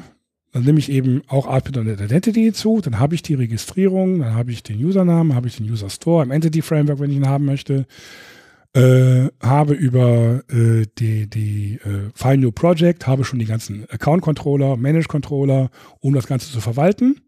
Ist dann alles damit schon drin äh, und muss mich da nicht weiter darum kümmern. Mit ASP.NET Core 2.1 wird es noch ein bisschen einfacher, weil aktuell ist es so, dass da entsprechend halt eben mit Final Project die ganzen Controller und Views in das Projekt mit reingehen. Mit 2.1 wird es eben eine Assembly geben, wo die ganze Logik da drin ist. Auch die Views sind in dieser Assembly drin. Äh, die kann man natürlich überschreiben, wenn man möchte. Und da hat man quasi schon das äh, Standard Find Your Project Account und Manage Controller, das User Management, was eben einem ASP.NET Identity out of the box mitliefert, äh, äh, damit dabei. Da muss sich der Identity Server nicht drum kümmern. Mhm. Aber wenn ich sagen muss, nee, mir ist das zu viel, ich brauche nicht äh, äh, User, Rollen, Claims per Rolle, Claims per User. Wenn ich das alles nicht brauche, habe ich da eben fünf Tabellen drin rumliegen, die ich nie brauche. Ne? Also kann ich sagen, ich mache mir einfach nur, ich brauche nur den User Store für die Validierung von Benutzername Passwort. Da sollte man natürlich äh, die gängigen Best Practices äh, äh walten lassen. Passwort muss im Klartext gespeichert werden. Passwort muss im Klartext gespeichert ja. werden und äh, per E-Mail verschickt werden und dem User nochmal beim Login angezeigt werden, das war dein Passwort in großen belinkten ja. Buchstaben. Kein SSL verwenden. Kein SSL, genau. Also das Übliche, was man halt so macht. Richtig. Nein, aber die Best Practices, die, die richtigen Security Best Practices muss man natürlich da auch da beachten. Und dann mache ich einfach Benutzername Passwort, sage jetzt hier, authentifiziere dich mit Standard 0815 ASP.NET Core, fertig. Habe ich übrigens, ein ganz kurzer Einwurf, mal einen Screenshot gesehen. Ich weiß nicht, ob das ein Fake war oder ob das echt war. Ein Login äh, oder eine User-Registrierung von irgendeiner Webseite, wo du deinen User-Account-Namen angeben konntest und dein Passwort. Und dann stand bei der, bei der Passwort-Ding eine Fehlermeldung, das Passwort kannst du nicht verwenden, weil das verwendet schon der User äh, Ingo19. Äh, mit dem User Ingo19, das mir nicht, ist nicht bekannt, aber das andere gibt es wirklich. Mit dem Ingo19 weiß ich nicht. Das ist schon, das Passwort ist schon in Verwendung. Ja. Das habe ich schon gesehen. Aber auch in Kombination mit von welchem User das war nicht Ja, das besonders ist, cool. äh, ist super praktisch. auf jeden Ja, Fall, ja. Ne? Hilft. Spart Arbeit, ja, Ja, genau. Also, Ähm, Hackerleben ist Passwortspalte sollte immer einen Unique Key Constraint haben. Ne? genau. Richtig. Ähm, zu äh, dem Admin-UI nochmal kurz zurückgekehrt. Ne? Ähm, w- was macht denn jetzt so ein Admin-UI auf dem Identity-Server? Also ich meine, klar, damit konfigurierst du jetzt irgendwie die notwendigen Sachen deines Servers, ne? vielleicht irgendwie, wo ist mein Data Store und so. Du hast gerade gesagt, die Clients müssen ja dem oder die Clients müssen dem ähm, Identity-Server bekannt sein. Mhm. Ähm, die muss ich da also auch irgendwie konfigurieren und irgendwie anbinden können. Ähm, da muss, kann ich dann wahrscheinlich auch innerhalb von so einem UI sagen, ähm, ich möchte auch ähm, Microsoft äh, vertrauen als Identitätsprovider oder wie sich das dann äh, nennt und das da konfigurieren. Und was würde ich dann in so einer UI noch konfigurieren können, in einer Admin-UI? Also, Ist dann da auch eine Benutzerverwaltung mit drin oder so? Oder spielt das auf der Ebene gar keine Rolle? äh, kommt auf, kommt auf die kaufe. Anforderungen der Benutzerverwaltung an. Okay, aber klassischerweise, ne, wenn du sagst, es gibt sowas in der Community oder ich kann sowas als Ding äh, kaufen, hast du die mal gesehen? Was, was macht man da jetzt sonst noch? Äh, da ich meine Projekte immer angefangen habe, bevor die ganzen Dinger fertig sind, habe Okay. ich eigentlich noch nicht gesehen. Ja. Aber es gibt zum Beispiel auf der Identity-Server-Seite kann man sich das Admin UI runterladen. Das ist äh, also das, das die kommerzielle Variante. Da gibt es eine kommerzielle Variante und eine Open-Source-Variante, die allerdings ein paar Einschränkungen hat. Anzahl der Clients, Anzahl der User. Ne, das ist eben zum Testen gedacht, zum Ausprobieren. Das muss ich mir eigentlich mal angucken. Äh, bin ich noch nicht zu gekommen. Okay. Aber eben, wie du schon sagtest, es müssen zum Beispiel die Clients verwaltet werden. Welcher Client hat drauf Zugriff? Äh, wie sind, den, sind die URLs des Clients? Ne? Wohin darf ich das Token schicken, damit das Token nicht überall hingeschickt werden muss? Muss ich beim Identity Server hinterlegen. Wenn der Client äh, XY kommt, der will einen Token haben, muss der sagen, wohin er das geschickt haben will. Und das muss natürlich mit den Informationen übereinstimmen, die ich lokal habe. Weil das ist so die Minimalautorisierung. Ich habe die Client-ID, die ist quasi public, weil die auch dann in der URL und im Request mitgeliefert wird.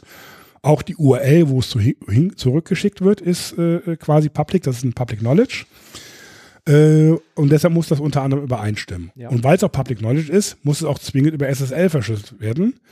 Weil sonst könnte man ja über eine Attacke einen Redirect machen, den DNS umbiegen oder sonstiges und äh, dann das Token abgreifen. Das will man natürlich nicht. Aber das ist eben nur rein für das eben Identity Token und das kriegt man dann äh, übermittelt. Man kann zusätzlich noch einen Access Token bekommen mit den Rechten, da kommen wir vielleicht später nochmal zu, aber man muss die Clients verwalten. Ja. Das heißt, man verwaltet den Namen des Clients, die IDs, die, die URLs, wo der rück- zurückgeben kann, die Token, wie lange die gültig sind, äh, welche, Client, welche anderen welche Autorisierungsanbieter erlaubt sind, ist Passwort Mhm. erlaubt oder nicht, Mhm. ne, ist jetzt nur Azure Active, Directory, Azure Active Directory erlaubt oder nicht, das macht man eben alles da in diesem äh, Administrationsumfeld. Äh, dann äh, hat man auch normalerweise eben auch eine Userverwaltung. Und zwar zwar nur um zu sagen, dieser User darf sich nicht mehr anmelden. Ne, so eine minimale Userverwaltung, der darf sich erstmal nicht mehr anmelden generell, weil der nicht mehr in der Firma ist. So, das sollte man auf jeden Fall dann haben. Dann natürlich dann Informationen zum User. Zum Beispiel ein paar, wer ist der User überhaupt? Ne? Welchen Namen hat der? Was hat der für einen Job in der Firma oder etc.? Äh, um dann eben anhand dieser Identität des Benutzers muss die Anwendung ja auch irgendwann hingehen und sagen, der darf jetzt bei mir in der Anwendung das und das und das machen. Ne? Diese Informationen müssen ja über die Identität in Kombination mit dem äh, Zugangstoken, mit dem Access-Token, was über OAuth dann ausgestellt wird, äh, äh, gibt das ja dann die Rechte, was der Benutzer in der Anwendung machen darf. Okay. Und das wird entsprechend darüber verwaltet. Ja. Und da wird auch zum Beispiel verwaltet, welche Claims werden an den Client übermittelt. Das ist auch eine Pro-Client-Konfiguration. Claims sind einfach nur Key-Value-Pairs, die eben Eigenschaften haben, wie Name, Vorname, Rolle, Geburtsdatum, äh, was auch immer ist in der Abteilung sowieso, ist da der Chef oder nicht der Chef. Okay, da hätte ich jetzt direkt nochmal äh, eine Frage zu. Ne? Also ich möchte jetzt ein äh, super tolles Startup gründen und zwar verschicke ich versandkostenfrei Bücher. Und ich nenne das äh, Beamerson zum Beispiel. Und dann setze ich mir irgendwie einen Identity-Server dahin, weil ich denke, ich hinterher habe ich vielleicht irgendwie noch mehrere Anwendungen und so und möchte irgendwie noch andere Sachen machen und jetzt kriege ich noch, habe ich noch eine super Idee, ich möchte auch DVDs versenden und mache das in einem neuen Store. Ähm, der heißt dann Dimeson zum Beispiel. Und ähm, den binde ich an meinen Identity-Server an. Und jetzt kommt der Oliver, der hat schon mal ein Buch bestellt und möchte jetzt eine DVD bestellen auf dem anderen. Ähm, loggt sich dann mit seinen Credentials, die ja von dem anderen Shop schon bekannt sind, ein. Jetzt brauche ich ja in meinem DVD-Versand-Store auch die Information, wie ist denn die Adresse vom Oliver? Mhm. Würde die auch auf dem Identity-Server gespeichert werden? Kann. Okay. Ähm, das ist natürlich so eine Antwort. Ab wann würdest du denn sagen, äh, mach das so oder mach es nicht so? Und wo, wo hört das auf und wo fängt das an? Also äh, ich könnte ja sagen zu meinem, ich habe jetzt eine Art Benutzerprofil, ne? Und da habe ich Name, Adresse, Telefonnummer, okay. Mhm. Aber vielleicht habe ich da auch irgendwelche Dokumente hochgeladen. Mein Führerschein, weil ich irgendwie Autos äh, leihen will oder so, ne? Ähm, also ab wann würde man sowas auf dem Identity-Server speichern und wann nicht mehr? Also ich würde idealerweise die minimalsten Identitätsinformationen speichern, die möglich sind. Ja. Ne? A, weil dieses, äh, diese Identitätstoken aus technisch, das Identity-Token äh, darf zum Beispiel auch nicht zu lang werden. Aus technischen Gründen für das Abmelden später, können wir vielleicht noch drüber eingehen. Es sollte nicht zu groß werden. Das heißt, ich möchte gar nicht so viele Informationen haben. Dann, äh, ich würde es in dem konkreten Fall so machen. Ja. Der Benutzer er meldet sich bei Dimason an, Mhm. Fragt an äh, von der von den die, die der, der Client, der der Dimason Shop sagt eben, ich hätte gerne noch den Scope, das ist ein Begriff aus dem äh, äh, Scope Adresse. Ne, ich hätte gerne Scope Adresse, ich hätte gerne auch die Adresse von dem Benutzer. Dann äh, kriege ich erstmal das Identitätstoken. Da ist die Adresse idealerweise nicht drin. Und ich kriege einen Access-Token, was ich mir danach holen kann beim Identity-Server, wo dann drin steht, ja, äh, da stehen jetzt die Rechte drin, der darf jetzt die Adresse bekommen. Aha. Also Scope ist so ein bisschen quasi, ich möchte irgendwie das Recht haben, auf die Adresse zugreifen Genau. zu können Ich möchte und kriege dafür dann ein entsprechendes Access-Token. Genau. richtig? Ich, möcht, ich möchte das Recht haben, entsprechend auf die Adresse zugreifen zu können. Ne? Bei Twitter und Facebook ist dann, dann da kommt dann dieser Konsens-Screen im Sinne von der Benutzer, diese Anwendung möchte jetzt gerne auf die Adresse zugreifen. Äh, den kann man aber auch, den bietet der Identity Server, macht aber, sag ich mal, für eine Anwendung, die jetzt eh nur firmenintern ist oder eben in dem gleichen Konzern ist, Amazon bietet vielleicht gar nicht so Sinn. Weil es eh Firmendaten, also äh, darf ich das vielleicht verwenden. Muss man natürlich gucken, äh, wie das ist mit der DSVG. Oh, jetzt in Zukunft. Ähm, äh, aber da steht eben drin jetzt, ich würde jetzt gerne die Adressdaten haben. Mhm. Bekomme sie aber auch noch nicht direkt. Da steht einfach nur drin in diesem Access-Token, ja, äh, die, mit diesem Access-Token für den Benutzer sowieso, da wir die Adressdaten anfangen. Dann würde ich dann mit diesem Access-Token hingehen zu dem Amazon Adressdaten-Server und sage jetzt hier, bitte gib mir für diesen User die Adressdaten. Ja. Dann hat Amazon entsprechend dann diese User. Ist das eine Der, externe der Adressdatenservice müsste jetzt wieder validieren beim Identity-Server. Ist das ein gültiger Request? Ist dieses äh, muss die ja Anfrage valide? Oder Er muss ja gar nicht validieren. Also ähm, man, man, äh, er hat ja das Token. Ja. Dieses Access-Token Ja. ist standardmäßig genauso digital signiert wie äh, äh, das, ähm, äh, das Identity-Token. Ja. Darüber kann man es validieren. Es hat auch eine Gültigkeit. Bis dann ist das gültig. Mhm. Und dann kann ich mich da schon drauf verlassen. Mhm. So, wenn man natürlich jetzt äh, äh, lange Access-Token hat, muss man vielleicht mal nachfragen beim Identity-Server, ist das noch gültig? Ne? Zwischendurch mal so solche Sachen. Aber Ja. äh, eigentlich äh, für so eine Sache macht man kurzle kurzlebiges A- Access-Token. Innerhalb der nächsten 60 Sekunden darf das, darf das eben abfragen und dann Mhm. holt er sich bei dem Adressserver die Daten, die, die Adressdaten. Und wenn jetzt mein Netzwerk gerade total langsam ist und es ist zwischendurch expired, dann müsste ich wieder in der Anwendung darauf reagieren und sagen, ja, Genau, dann wäre nochmal ein. ist jetzt hier, äh, genau. Und dann gibt es noch expired. Genau, da gibt es noch das Konzept, äh, was allerdings dann eher bei, bei, bei, bei, bei Apps in, in, in Betracht kommt, das sogenannte Refresh-Token. Noch, noch eine Tokenart, also wir haben das Identity-Token, was die Identität feststellen kann, Mhm. das Access-Token, was die Rechte vergibt, Mhm. wo dann die, drin steht, was er macht. Und dann haben wir noch das Refresh-Token, optional, ne, muss man nicht machen, äh, womit ich mir neue Access-Tokens anfordern kann. Ne, wenn also das Access-Token abgelaufen ist, geht dann der Client hin mit dem Refresh-Token. Identity-Server, gib mir bitte zu diesem Refresh-Token ein neues Access-Token. Entweder da war das noch zu dem Zeitpunkt oder nicht. Ne, das überprüft dann der Identity-Server, gibt ein neues Access-Token und dann muss der im Hintergrund neu dann einfach äh, nochmal anfragen. Ja, also wie weit man das treibt, ist dann eben hängt vom entsprechenden Anwendungsfall ab.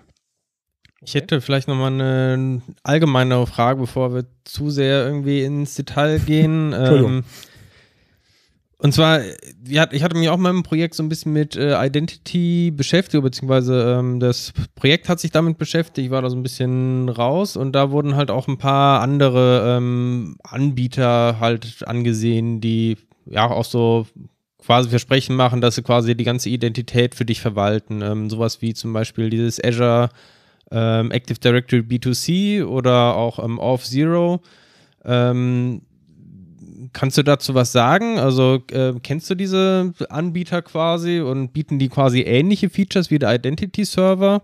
Also wenn ich jetzt schon sage, ich betreibe jetzt den Aufwand, äh, sag ich mal, meinen Identity und äh, quasi auszulagern, macht es dann nicht Sinn, direkt quasi so einen Cloud-Anbieter zu benutzen, um das vielleicht dann auch solche Features wie Two-Factor-Authentication etc. anzubinden? Also Two-Factor-Authentication würde dir auch das ASP.NET Identity bieten. Mhm. Ja, das würde das ASP.NET Identity würde dir zum Beispiel Two-Factor-Authentication bieten. Äh, Auth0 und Azure B2C äh, sind sehr gute Dienste. Ne? Äh, kommt euch auch an, wie, was willst du eigentlich machen? Ne, Auth0 ist dann noch relativ flexibel, Azure B2C ist relativ unflexibel in der Wahl der, der weiteren Identitätsanbieter. Mhm. Ne, und dann, wie ich das entsprechend einschränken kann oder nicht einschränken kann. Wenn ich entsprechende Flexibilität brauche, was bis jetzt in den Projekten, wo ich drin war, gab es immer ein paar Punkte, die zu diesem Zeitpunkt äh, äh, äh das entsprechende äh, Anbieter nicht unterstützt hat. Wie zum Beispiel war es zum Beispiel eine Anforderung von einer, der darf sich nur anmelden, wenn er aus einem bestimmten IP-Adressenbereich zusätzlich kommt. Mhm. Ne? Sehe ich jetzt persönlich jetzt nicht so den großen Vorteil drin, äh, aber es war halt eben eine Anforderung. Äh, ich habe es auch nicht ausreden können und dann stand es halt eben da bei Aus Zero, das war einfach ja, da im Gespräch. Theoretisch denkbar ist ja, dass du sagst, du willst was zu Netflix haben und ich möchte nicht, dass sich jemand aus Holland anmeldet und da auf deutsche Content zugreift oder so. Ne? Ne? Also das sollte also man dann theoretische Szenarien prüfen, aber ja, mal, in dem ist einfach schon, nur, ja. ist natürlich schon mal der erste Blocker. Ja. Ne, eben die Benutzer, der kann dann gar keine Brute Force Attacke starten und sonstiges mhm. ist natürlich ein, eine zusätzliche Schutzebene sowas. Ja. So, wenn du sowas dann eben nicht geht, dann geht's halt eben nicht. Ne? Dann kannst du bei Auth0 kannst du noch ein bisschen mit JavaScript reinhacken, dann kannst du so ein paar äh, äh, noch ein bisschen sich da ähm, bisschen customizen. Äh, bei, bei Azure B2C bist du relativ stark, bist du, bist du am starksten. So, und da kommt natürlich auch irgendwann vielleicht auch mal der Kostenfaktor hinzu.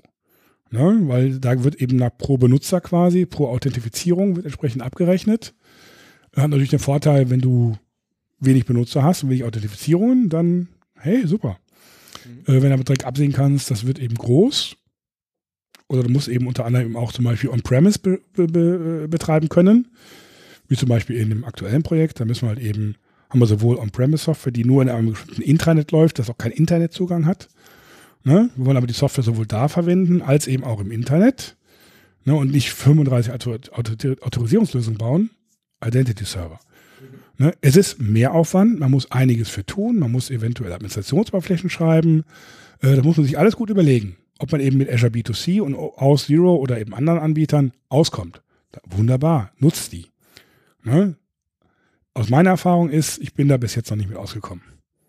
Mit dem, was sie haben. Ne? Also, also da gab es bestimmte Anforderungen in der Benutzerverwaltung oder Automatismen, die einfach damit nicht machbar waren in dem Moment. Ob die Stand heute jetzt machbar sind, weiß ich jetzt nicht. Aber ein Problem von Azure äh, B2C war unter anderem irgendwie das Styling teilweise auch von diesen ganzen Oberflächen dann für Anmeldungen, was da nicht so ganz ohne weiteres äh, möglich war oder nur eingeschränkt möglich war. Also teilweise triviale Sachen einfach, die schwierig waren, ne, zu dem Zeitpunkt mhm. zumindest. Also ich hatte auch mal äh, mit dem Identity Server ähm, gespielt. Da gibt es ja auch schon fertige ähm, Templates irgendwie, wo du die Solution einfach hochfährst und hast dann irgendwie äh, grundlegende Features mit ähm, ASP.NET Identity Anbindung und so.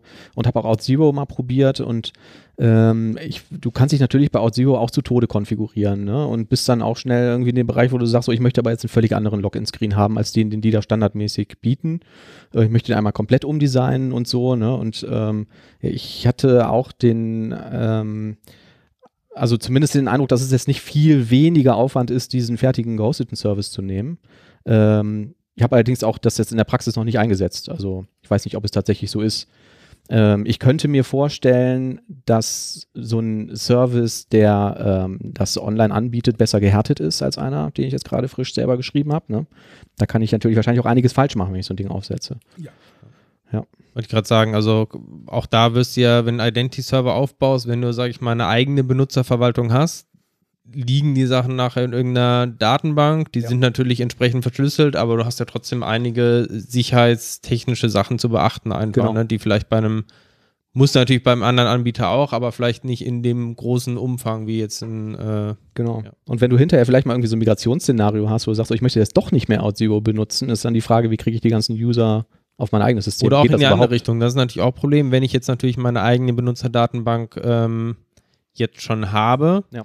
Dann ist es natürlich wiederum schwierig zu Off-Zero oder ähm, Active Direct B2C quasi zu migrieren, ohne dass ich quasi tatsächlich alle Nutzer dazu zwinge, dass sie ihr Kennwort ändern müssen bei der nächsten Anmeldung irgendwie, ne? Weil so einfach in der Regel kriegst du ja nicht die deine gehashten Kennwörter oder deinen gesicherten Kennwörter entsprechend in die überführt in die neue neuen Service. Ne? Das war wird auch gefühlt vor ein paar Jahren im Internet ja mal irgendwie eine Zeit lang sehr beliebt, dass, glaube ich, alle Anbieter mal ihre Datenbanken konsolidiert hatten und man sich dann bei 1 und 1 oder Telekom irgendwie eingeloggt hat und die gesagt haben, ja, jetzt gehen Sie aber bitte nochmal hier hin und vergeben Sie ein neues Passwort und bestätigen Sie nochmal, dass das und das richtige Informationen sind und so. Ne? Da ähm, scheint ja auch sowas gefahren worden zu sein. So, ich bin jetzt der, der, ähm, äh, der DAO-User, der jetzt zum ersten Mal äh, sagt, so, ich, okay, Identity Server klingt ja voll super, möchte ich einsetzen, weil ich könnte mir vorstellen, dass wir da irgendwie äh, Szenarien haben in der Zukunft. Wo fange ich jetzt an? Ich gehe auf die Webseite von Identity Server und dann habe ich da, lade ich mir irgendein Projekt runter und schaue mir das an oder was würdest du empfehlen? Äh, Du hast die Möglichkeiten, äh, also erstmal Identity Server ist an sich nur ein NuGet-Paket, ist eine Assembly, die du in dein Projekt reinnehmen kannst und dann eben in deiner eigenen Webanwendung hosten kannst. Ich empfehle da ganz einfach ein eigenes Projekt nur für die für den Identity Server mit der ganzen Benutzeranmeldung, mit dem Admin-Interface etc. etc. Man kann das auch in seine eigene Anwendung lokal, den Identity Server theoretisch verwenden, würde ich aber nicht empfehlen. Das Ja. widerspricht ja auch so ein bisschen dem Prinzip. Genau, die Anwendung ist vielleicht irgendwann mal tot, aber Genau, also eben macht, Ja. macht für den Identity Server ein eigenes Projekt. Dann könnt ihr euch entscheiden, nutze ich die vorhandenen, nutze ich ASP.NET Identity oder nicht. Das könnt ihr dann direkt bei File New Project machen oder eben entsprechend äh, nachrüsten, indem ihr die äh, manuell konfiguriert, das Ganze. Und dann nehmt ihr das NuGet-Paket hinzu und äh, verdrahtet das. Ja. Und äh, auch dafür gibt es dann für die speziellen Seiten, die es da gibt, wie zum Beispiel ein Consent-Screen, Abmeldescreen, Anmeldescreen und solche Sachen, die jetzt Identity-Server-spezifisch sind, gibt es auch entsprechende .NET New Template oder eben, man kann sich das aus, von GitHub, entsprechend aus dem äh, GitHub slash Identity Server, gibt es eine, eine, eine, eine, eine, einen Quickstart, den man sich dann ne- nehmen kann und hat dann schon mal die, die zusätzlichen Controller und die zusätzlichen Views, die für den Identity Server notwendig sind. Dann verbindet man ASP.NET Identity damit, äh, legt Clients an. Das kann man auch in, äh, lokal in JSON-Dateien ein, äh, Dateien ab, einlegen, die dann beim Programm schon ab, äh, abgefragt werden. Da muss man jetzt nicht das riesige Admin-UI drüber machen und äh, kann damit schon starten. Oder man zum Testen einfach äh, in Memory sagt man hier, ich habe die drei Clients, hier die fünf Nutzer oder sonstiges. Da kann man, welchen Grad man wählt, kann man gehen. Äh, Standardmäßig ist äh, machst du nur Identity Server, ist ein bisschen in Memory dabei. Da gibt es so Development-Sachen. Auch die Möglichkeit, so ein Signing-Zertifikat zu erstellen. Kannst sagen, mach einfach mal ein Development-Zertifikat. Soll natürlich nicht für den Produktionsbetrieb sein, weil das ist immer wieder neu nach jedem Programm statt das Zertifikat. Man möchte ein bisschen Konsistenz haben, damit man weiß, welchem Zertifikat man vertraut oder nicht. Und dann kann man das Ding eigentlich schon nutzen. Da muss man natürlich auch einen, einen Client bauen. Auch wiederum File New Project kann dann sagen, hier benutze OpenID Connect bei Ja. der ASP.NET Core Mhm. oder eben bei jedem anderen Plattform benutze OpenID Connect. Gibt die Haupt-URL an bei der Konfiguration von OpenID Connect. Hier ist jetzt der Server. Mhm. Dann geht eben der Client hin über die well-known OpenID Configuration. wo der Server seine Konfiguration bereitstellt. Genau, wo der Server seine Konfiguration bereitstellt Mhm. und holt sich da die ganzen URLs ab beim Programmstart und weiß dann automatisch, was los ist. Okay. So ist das bei guten OpenID Connect Clients. Ja. Bei manchen muss man auch hingehen. Bei .NET haben wir jetzt nur gute. äh, bei anderen Plattformen weiß ich es nicht, aber äh, ich weiß noch frühere Zeiten, da musstest du jede URL mit der Hand irgendwo hinschreiben. Äh, auch bei, bei WS Federation, das war alles Chaos, trotz Metadaten Mhm. und sonstiges. Okay. Aber das heißt auch die Zeiten, wo ich im Client dann irgendwie ähm, fünf verschiedene Provider für Facebook, für Google, Microsoft dann irgendwie manuell einbinden muss, die sind eigentlich vorbei, weil mittlerweile die alle OpenID Connect dann einsetzen. Ja, du musst natürlich die Ja, die musst muss natürlich trotzdem, aber es ist quasi über die gleiche Schema. Ich sage immer nur Genau. quasi Use OpenID Connect oder wie auch immer mit den verschiedenen ähm, URLs dann für die jeweiligen Provider. Genau. Es gibt zusätzlich trotzdem noch entsprechende Pakete für Twitter. Also bei ARPANET Core ist das so, hast du trotzdem noch Twitter, Facebook und Google Sachen, wo dann, sage ich mal, die Autorisierungs-URL und so weiter und alles schon vorkonfiguriert ist. Damit man das nicht auch noch braucht, da braucht man nur noch seinen Client, seine Client-ID anzugeben, das Client-Secret. Ne, das ist ja quasi Benutzername, Passwort für den Client. Äh, das braucht man dann nur noch anzugeben, das Rest ist dann quasi vorkonfiguriert. Aber dahinter steckt in den allermeisten Fällen OpenID Connect. Mittlerweile. Okay. Wenn ich mir jetzt die Grundlagen nochmal durchlesen möchte, du hast jetzt irgendwie ähm, gesagt, es gibt ja verschiedene Tokenarten ne, und verschiedene Flows und so. Kennst du da irgendeine Anlaufstelle, wo man irgendwie das da einmal nochmal gut zusammengefasst äh, bekommt? Das ist das Problem, das gut zusammengefasst. Das ist bei mir natürlich mittlerweile gewachsenes Wissen. Ja. Ne, so über die Jahre, Okay. jetzt, wo da was gut zusammengefasst ist. Also die nicht. Zuhörer müssen dich engagieren. Die müssen mich natürlich engagieren äh, und für teuer Geld bezahlen. Mhm. Äh, nein, also äh, Angemessen. äh, natürlich, ich bin meinen Preis schon wert. und ähm, ja, also bäh, da hätte ich mich, mal, hätte ich mich vorher mal drüber schlau machen sollen.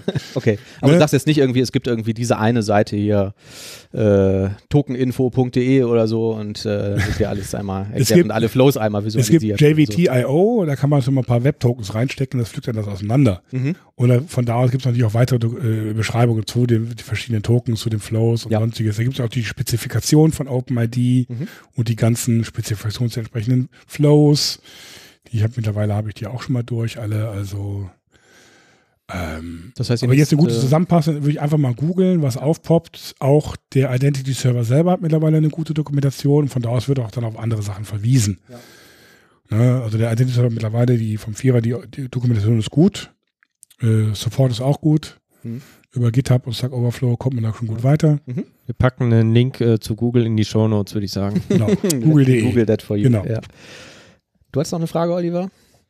Ja, gibt es noch eigentlich einen Grund, den Identity Server 3 zu verwenden oder sollte man sagen, komm, wir gehen in die Vollen und verwenden Identity Server 4? Der Wo ist denn der Unterschied? Ja. Ja, die- die- erstmal prinzipiell, wo ist der Unterschied zwischen Identity Server 3 und Identity Server 4? Sie machen prinzipiell äh, äh, das Gleiche. Ne, sie stellen Identity Token, Access Token, Refresh Token aus und stellen die zu Flow zur Verfügung. Der Dreier läuft nur auf dem klassischen ASP.NET MVC. Also auf dem Ovin Katana Stack. Ne? Also Klasse ist, Klasse ist eigentlich Webform, aber da gab es ja irgendwann dieser Übergang. Äh, Ovin Katana Pipeline Hosting, darauf basiert entsprechend dann äh, Identity Server 3. Da dieser Stack nicht so prickelnd war, ne? Microsoft lernt ja auch dazu, gerade bei Autorisierungskram. Ähm, äh, äh, ähm, naja, würde ich das eigentlich vermeiden, es bei einer neuen Sache zu verwenden, wie, wie ich allerdings dann generell auch vermeiden würde, ASP.NET 5, ASP.NET MVC 5.x zu verwenden. Neues Projekt, es macht keinen Sinn, man kann direkt auf ASP.NET Core gehen. Das ist in allen Belangen besser, einfacher, erweiterbarer, schöner, äh, Moderner. moderner, erweiterbarer. Ja.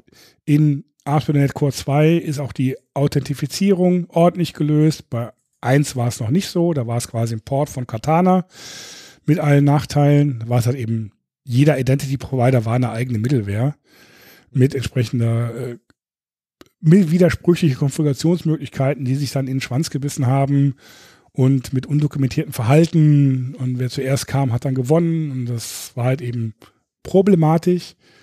Das haben sie viel, viel, viel verbessert in ASP.NET Core 2, da haben sie die ganze Identifizierungskram geändert. Gibt nur noch eine Middleware und dann entsprechende Autorisierungshändler für die verschiedenen Sachen wie OpenID Connect für Twitter, Facebook, Azure Active Directory, für WS Federation, für Sammeltokens und so weiter und so fort. Kann man da als Händler einbinden und nicht mehr als Middleware. Kann man viel klarer konfigurieren. Ist vielleicht auch nicht die beste Lösung aller Zeiten, äh, aber das ist, äh, was wir jetzt haben, ist das Beste, was da ist und ist eigentlich auch das Beste, was Microsoft bis jetzt auf den Markt gebracht hat. Und damit kann man auch wirklich, wirklich gut arbeiten.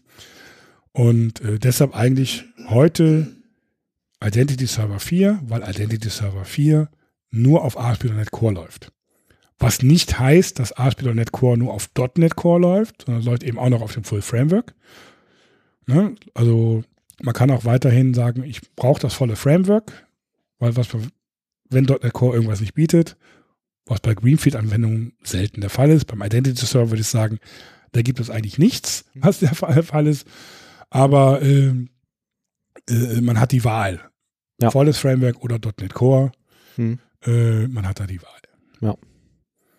Und ich will also heute neues Projekt Identity Server 4, Okay. Version 2. Version 2, weil es eben auch an ASP.NET Core 2 gebunden ist. Es gab den Identity Server Version 1, äh, Identity Server 4 Version 1. Der war eben an ASP.NET Core 1 äh, gebunden und da die die Authentifizierung geändert haben, funktioniert das natürlich nicht mehr mit 2.0. Sehr schön. Was haben wir vergessen? Autorisierung. Aber das ist ein ganz anderes Thema. Okay. Aber die erledigt auch der Identity Server für mich. Nein. Nein. Die Autorisierung ist eigentlich Sache des Kleinen. Was darf der Benutzer meiner Anwendung? Äh, sollte er auf Basis der Identitätsinformation machen? Dann ist halt die Frage, ob man das jetzt dann in jeder Anwendung separat wieder macht oder ob man da auch eine zentrale Stelle hat, wo ich dann die Rechte in den verschiedenen Anwendungen regle. Das kann ich mit dem Identity Server technisch verknüpfen. Nur dann hat man halt eben so einen Mischmasch zwischen Identität und Autorisierung. Also wir sprechen darüber, dass du sagst, du bist jetzt eingeloggt als Albert Weinert Genau. und du bist in der Anwendung A Admin und in der Anwendung B aber nur User Genau. zum Beispiel. Okay. Das ist dann die Autorisierung. Was Mhm. darf ich in der entsprechenden Anwendung? Und äh, man sollte so wenig wie möglich rechte Informationen, was der Benutzer in der einzelnen Anwendung dann konkret darf, ob er jetzt der Admin ist, ob er jetzt den, den, den, den, den, den, den, den Kunden äh, Schmitz, Meier, Müller bearbeiten darf, etc. Nicht im Identity Server. Das ist Sache des Clients prinzipiell. Ähm, was man halt dann, da kann man natürlich noch eine, eine Stelle dazwischen schalten. Ja. Äh, so, so, so ein- einer, der dann die entsprechenden Rechte pro Client, pro Benutzer äh, vergibt, äh, würde ich dann machen. Und auch da haben sogar die Identity Server Guys jetzt gerade vor, vom, vom Monat den sogenannten Policy Server veröffentlicht. Das sind von denselben Leuten. Äh, gibt auch eine Open Source Variante für zum Hosten in der eigenen Anwendung und oder eben auch eine, eine kommerzielle Verwal Ver Ver Geschichte, wo man dann eben pro Client, pro User entsprechende Policies erstellen kann, die dann idealerweise natürlich auch mit dem ASP.NET Core Authentifizierungs mit den Authorization, mit den Policies, die man da äh, ver vergeben kann, äh, äh, verknüpfen kann. Mhm. Ne? Läuft aber auch dann auf anderen Servern. Läuft dann so ab, man kriegt einen Access-Token vom Identity-Server natürlich. Dann frage ich am Policy-Server ab, gib mir jetzt bitte die Rechte. Dann gibt der mir dann die detaillierten einzelnen Rechte, die dann wirklich dann auf die Anwendung definiert sind und äh, zugeschnitten sind. Ja, ich glaube, wir müssen auch äh, eh langsam zum Schluss kommen, weil äh, das Sushi bald ankommt. Oh, Oliver, hast du gehört? Ja, ich warte schon. warte wirklich schon drauf. Äh, ja, bleibt uns nur noch Dankeschön zu sagen an Albert. Super, dass du vorbeigekommen bist. Vielen Dank. Sehr gerne. Spaß gemacht. Ich habe die Befürchtung, du musst nochmal wiederkommen. Ist ja nicht so weit. Ähm, genau, ja. Da ergibt sich bestimmt noch das ein oder andere Thema. Ähm, ansonsten, wenn man jetzt Kontakt zu dir haben will, wenn man sagt, du sollst jetzt bitte bei uns Identity Server implementieren, wo findet man dich? Äh, der Albert, der Albert.com, also der bin ich Albert.com, ist eigentlich meine Webseite. Oh, das ist das alte Blog. Einfach mail info der Albert.com Ja. und äh, oder Google nach Albert Weinert. Wenn es kein Maler ist, ist die Wahrscheinlichkeit, dass ich es bin, sehr groß. Mhm. Ähm, der Maler ist auch schon tot, glaube ich, Ja. äh, und der Bildhauer. Von uns selber noch, äh, geht bitte natürlich auf iTunes wie immer und gibt uns hier äh, fünf Sterne. Sind wir immer sehr dankbar, damit wir in den Charts nach oben rücken. Ja. Ansonsten Kommentare, Feedback immer auf devcouch.de. Genau. Da haben wir auch wieder einige bekommen. Da gehen wir dann in der nächsten Sendung gleich nochmal drauf ein mit so ein paar ähm, Rückfragen und Feedback zu den einzelnen Themen. Das hat jetzt thematisch heute nicht gepasst, aber ähm, das äh, wird auf jeden Fall von uns gelesen und ähm, wir nehmen das gerne zur Kenntnis. Es ist immer schön, wenn auch teilweise Korrekturen kommen und gesagt, das ist aber nicht ganz richtig, was ihr da erzählt habt oder so. Da können wir da gerne darüber diskutieren. Ja, ansonsten bis zum nächsten Mal. Bis zum nächsten Mal. Tschüss. Ciao. Auf Wiedersehen.